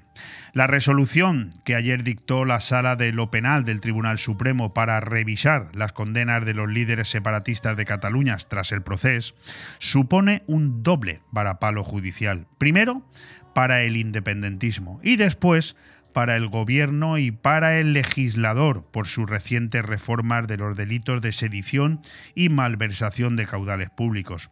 La consecuencia directa de este relevante fallo unánime del Supremo es que varios condenados, en especial Oriol Junqueras, no verán anuladas sus penas de inhabilitación, por lo que no podrán concurrir como candidatos en ninguna lista electoral como mínimo hasta 2031 la interpretación que hace la sala de la derogación del antiguo delito de sedición, sustituido por otro de desórdenes públicos agravados, resulta demoledora para el gobierno, cuya pretensión tras los indultos parciales a los condenados, era facilitar su regreso a la vida pública con un resarcimiento casi absoluto de todas las penas.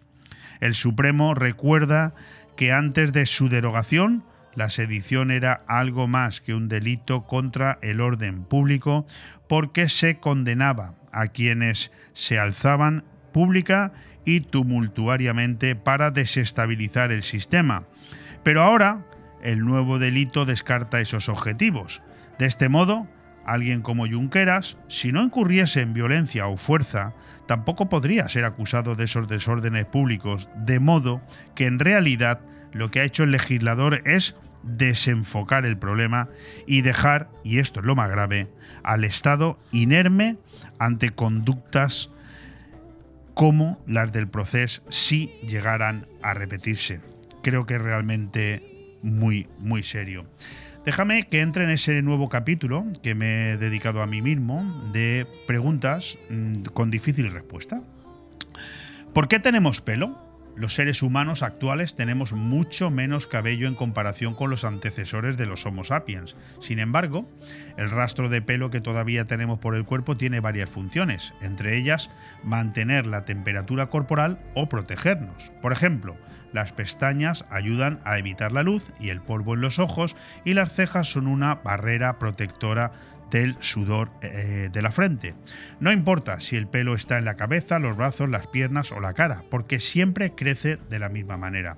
La raíz capilar se encuentra debajo de la piel dentro de un folículo. Este último se asemeja a un pequeño tubo. De la raíz crece el pelo, sale del folículo y atraviesa la piel haciéndose visible. Una vez que sale a la superficie, las células que forman el pelo ya no tienen terminaciones que transmitan sensación de dolor. Por eso, cuando lo cortamos, no duele. ¿Te ha gustado esta pequeña explicación? A ver si cada día tenemos un ratito para leer una noticia de ciencia y contestarnos alguna de esas preguntas que nos hacemos muchas veces. Pero hoy, lo que se dice hoy, ya no vamos a tener tiempo para mucho más. El justo para agradecer aquí la presencia de la concejala de Urbanismo y Vivienda del Ayuntamiento de Benidorm, Lourdes Caselles, que nos ha acompañado a primera hora de este programa. Después hemos tenido la suerte de contar aquí con Óscar Arratia, también con la concejala de Cultura, Festejos y Deportes de Arroyo de la Encomienda, para hablarnos de esa gala nacional de premios de pesca que se celebra en esta bonita ciudad vallisoletana este próximo 4 de marzo, organizada por nuestros compañeros aquí en BOM Radio, en Río de la Vida, el programa que puedes escuchar todos los lunes a las 2 de la tarde, Óscar Arratia y Sebastián Cuentas. También hemos tenido con nosotros a Iván Sánchez de Recreativos Venidor para hablarnos de Figma 2023, la feria que se inicia la próxima semana y hemos terminado el programa con nuestro colaborador Luis Mayor hablando de Neptuno. Un fuerte abrazo. Mañana aquí a la misma hora.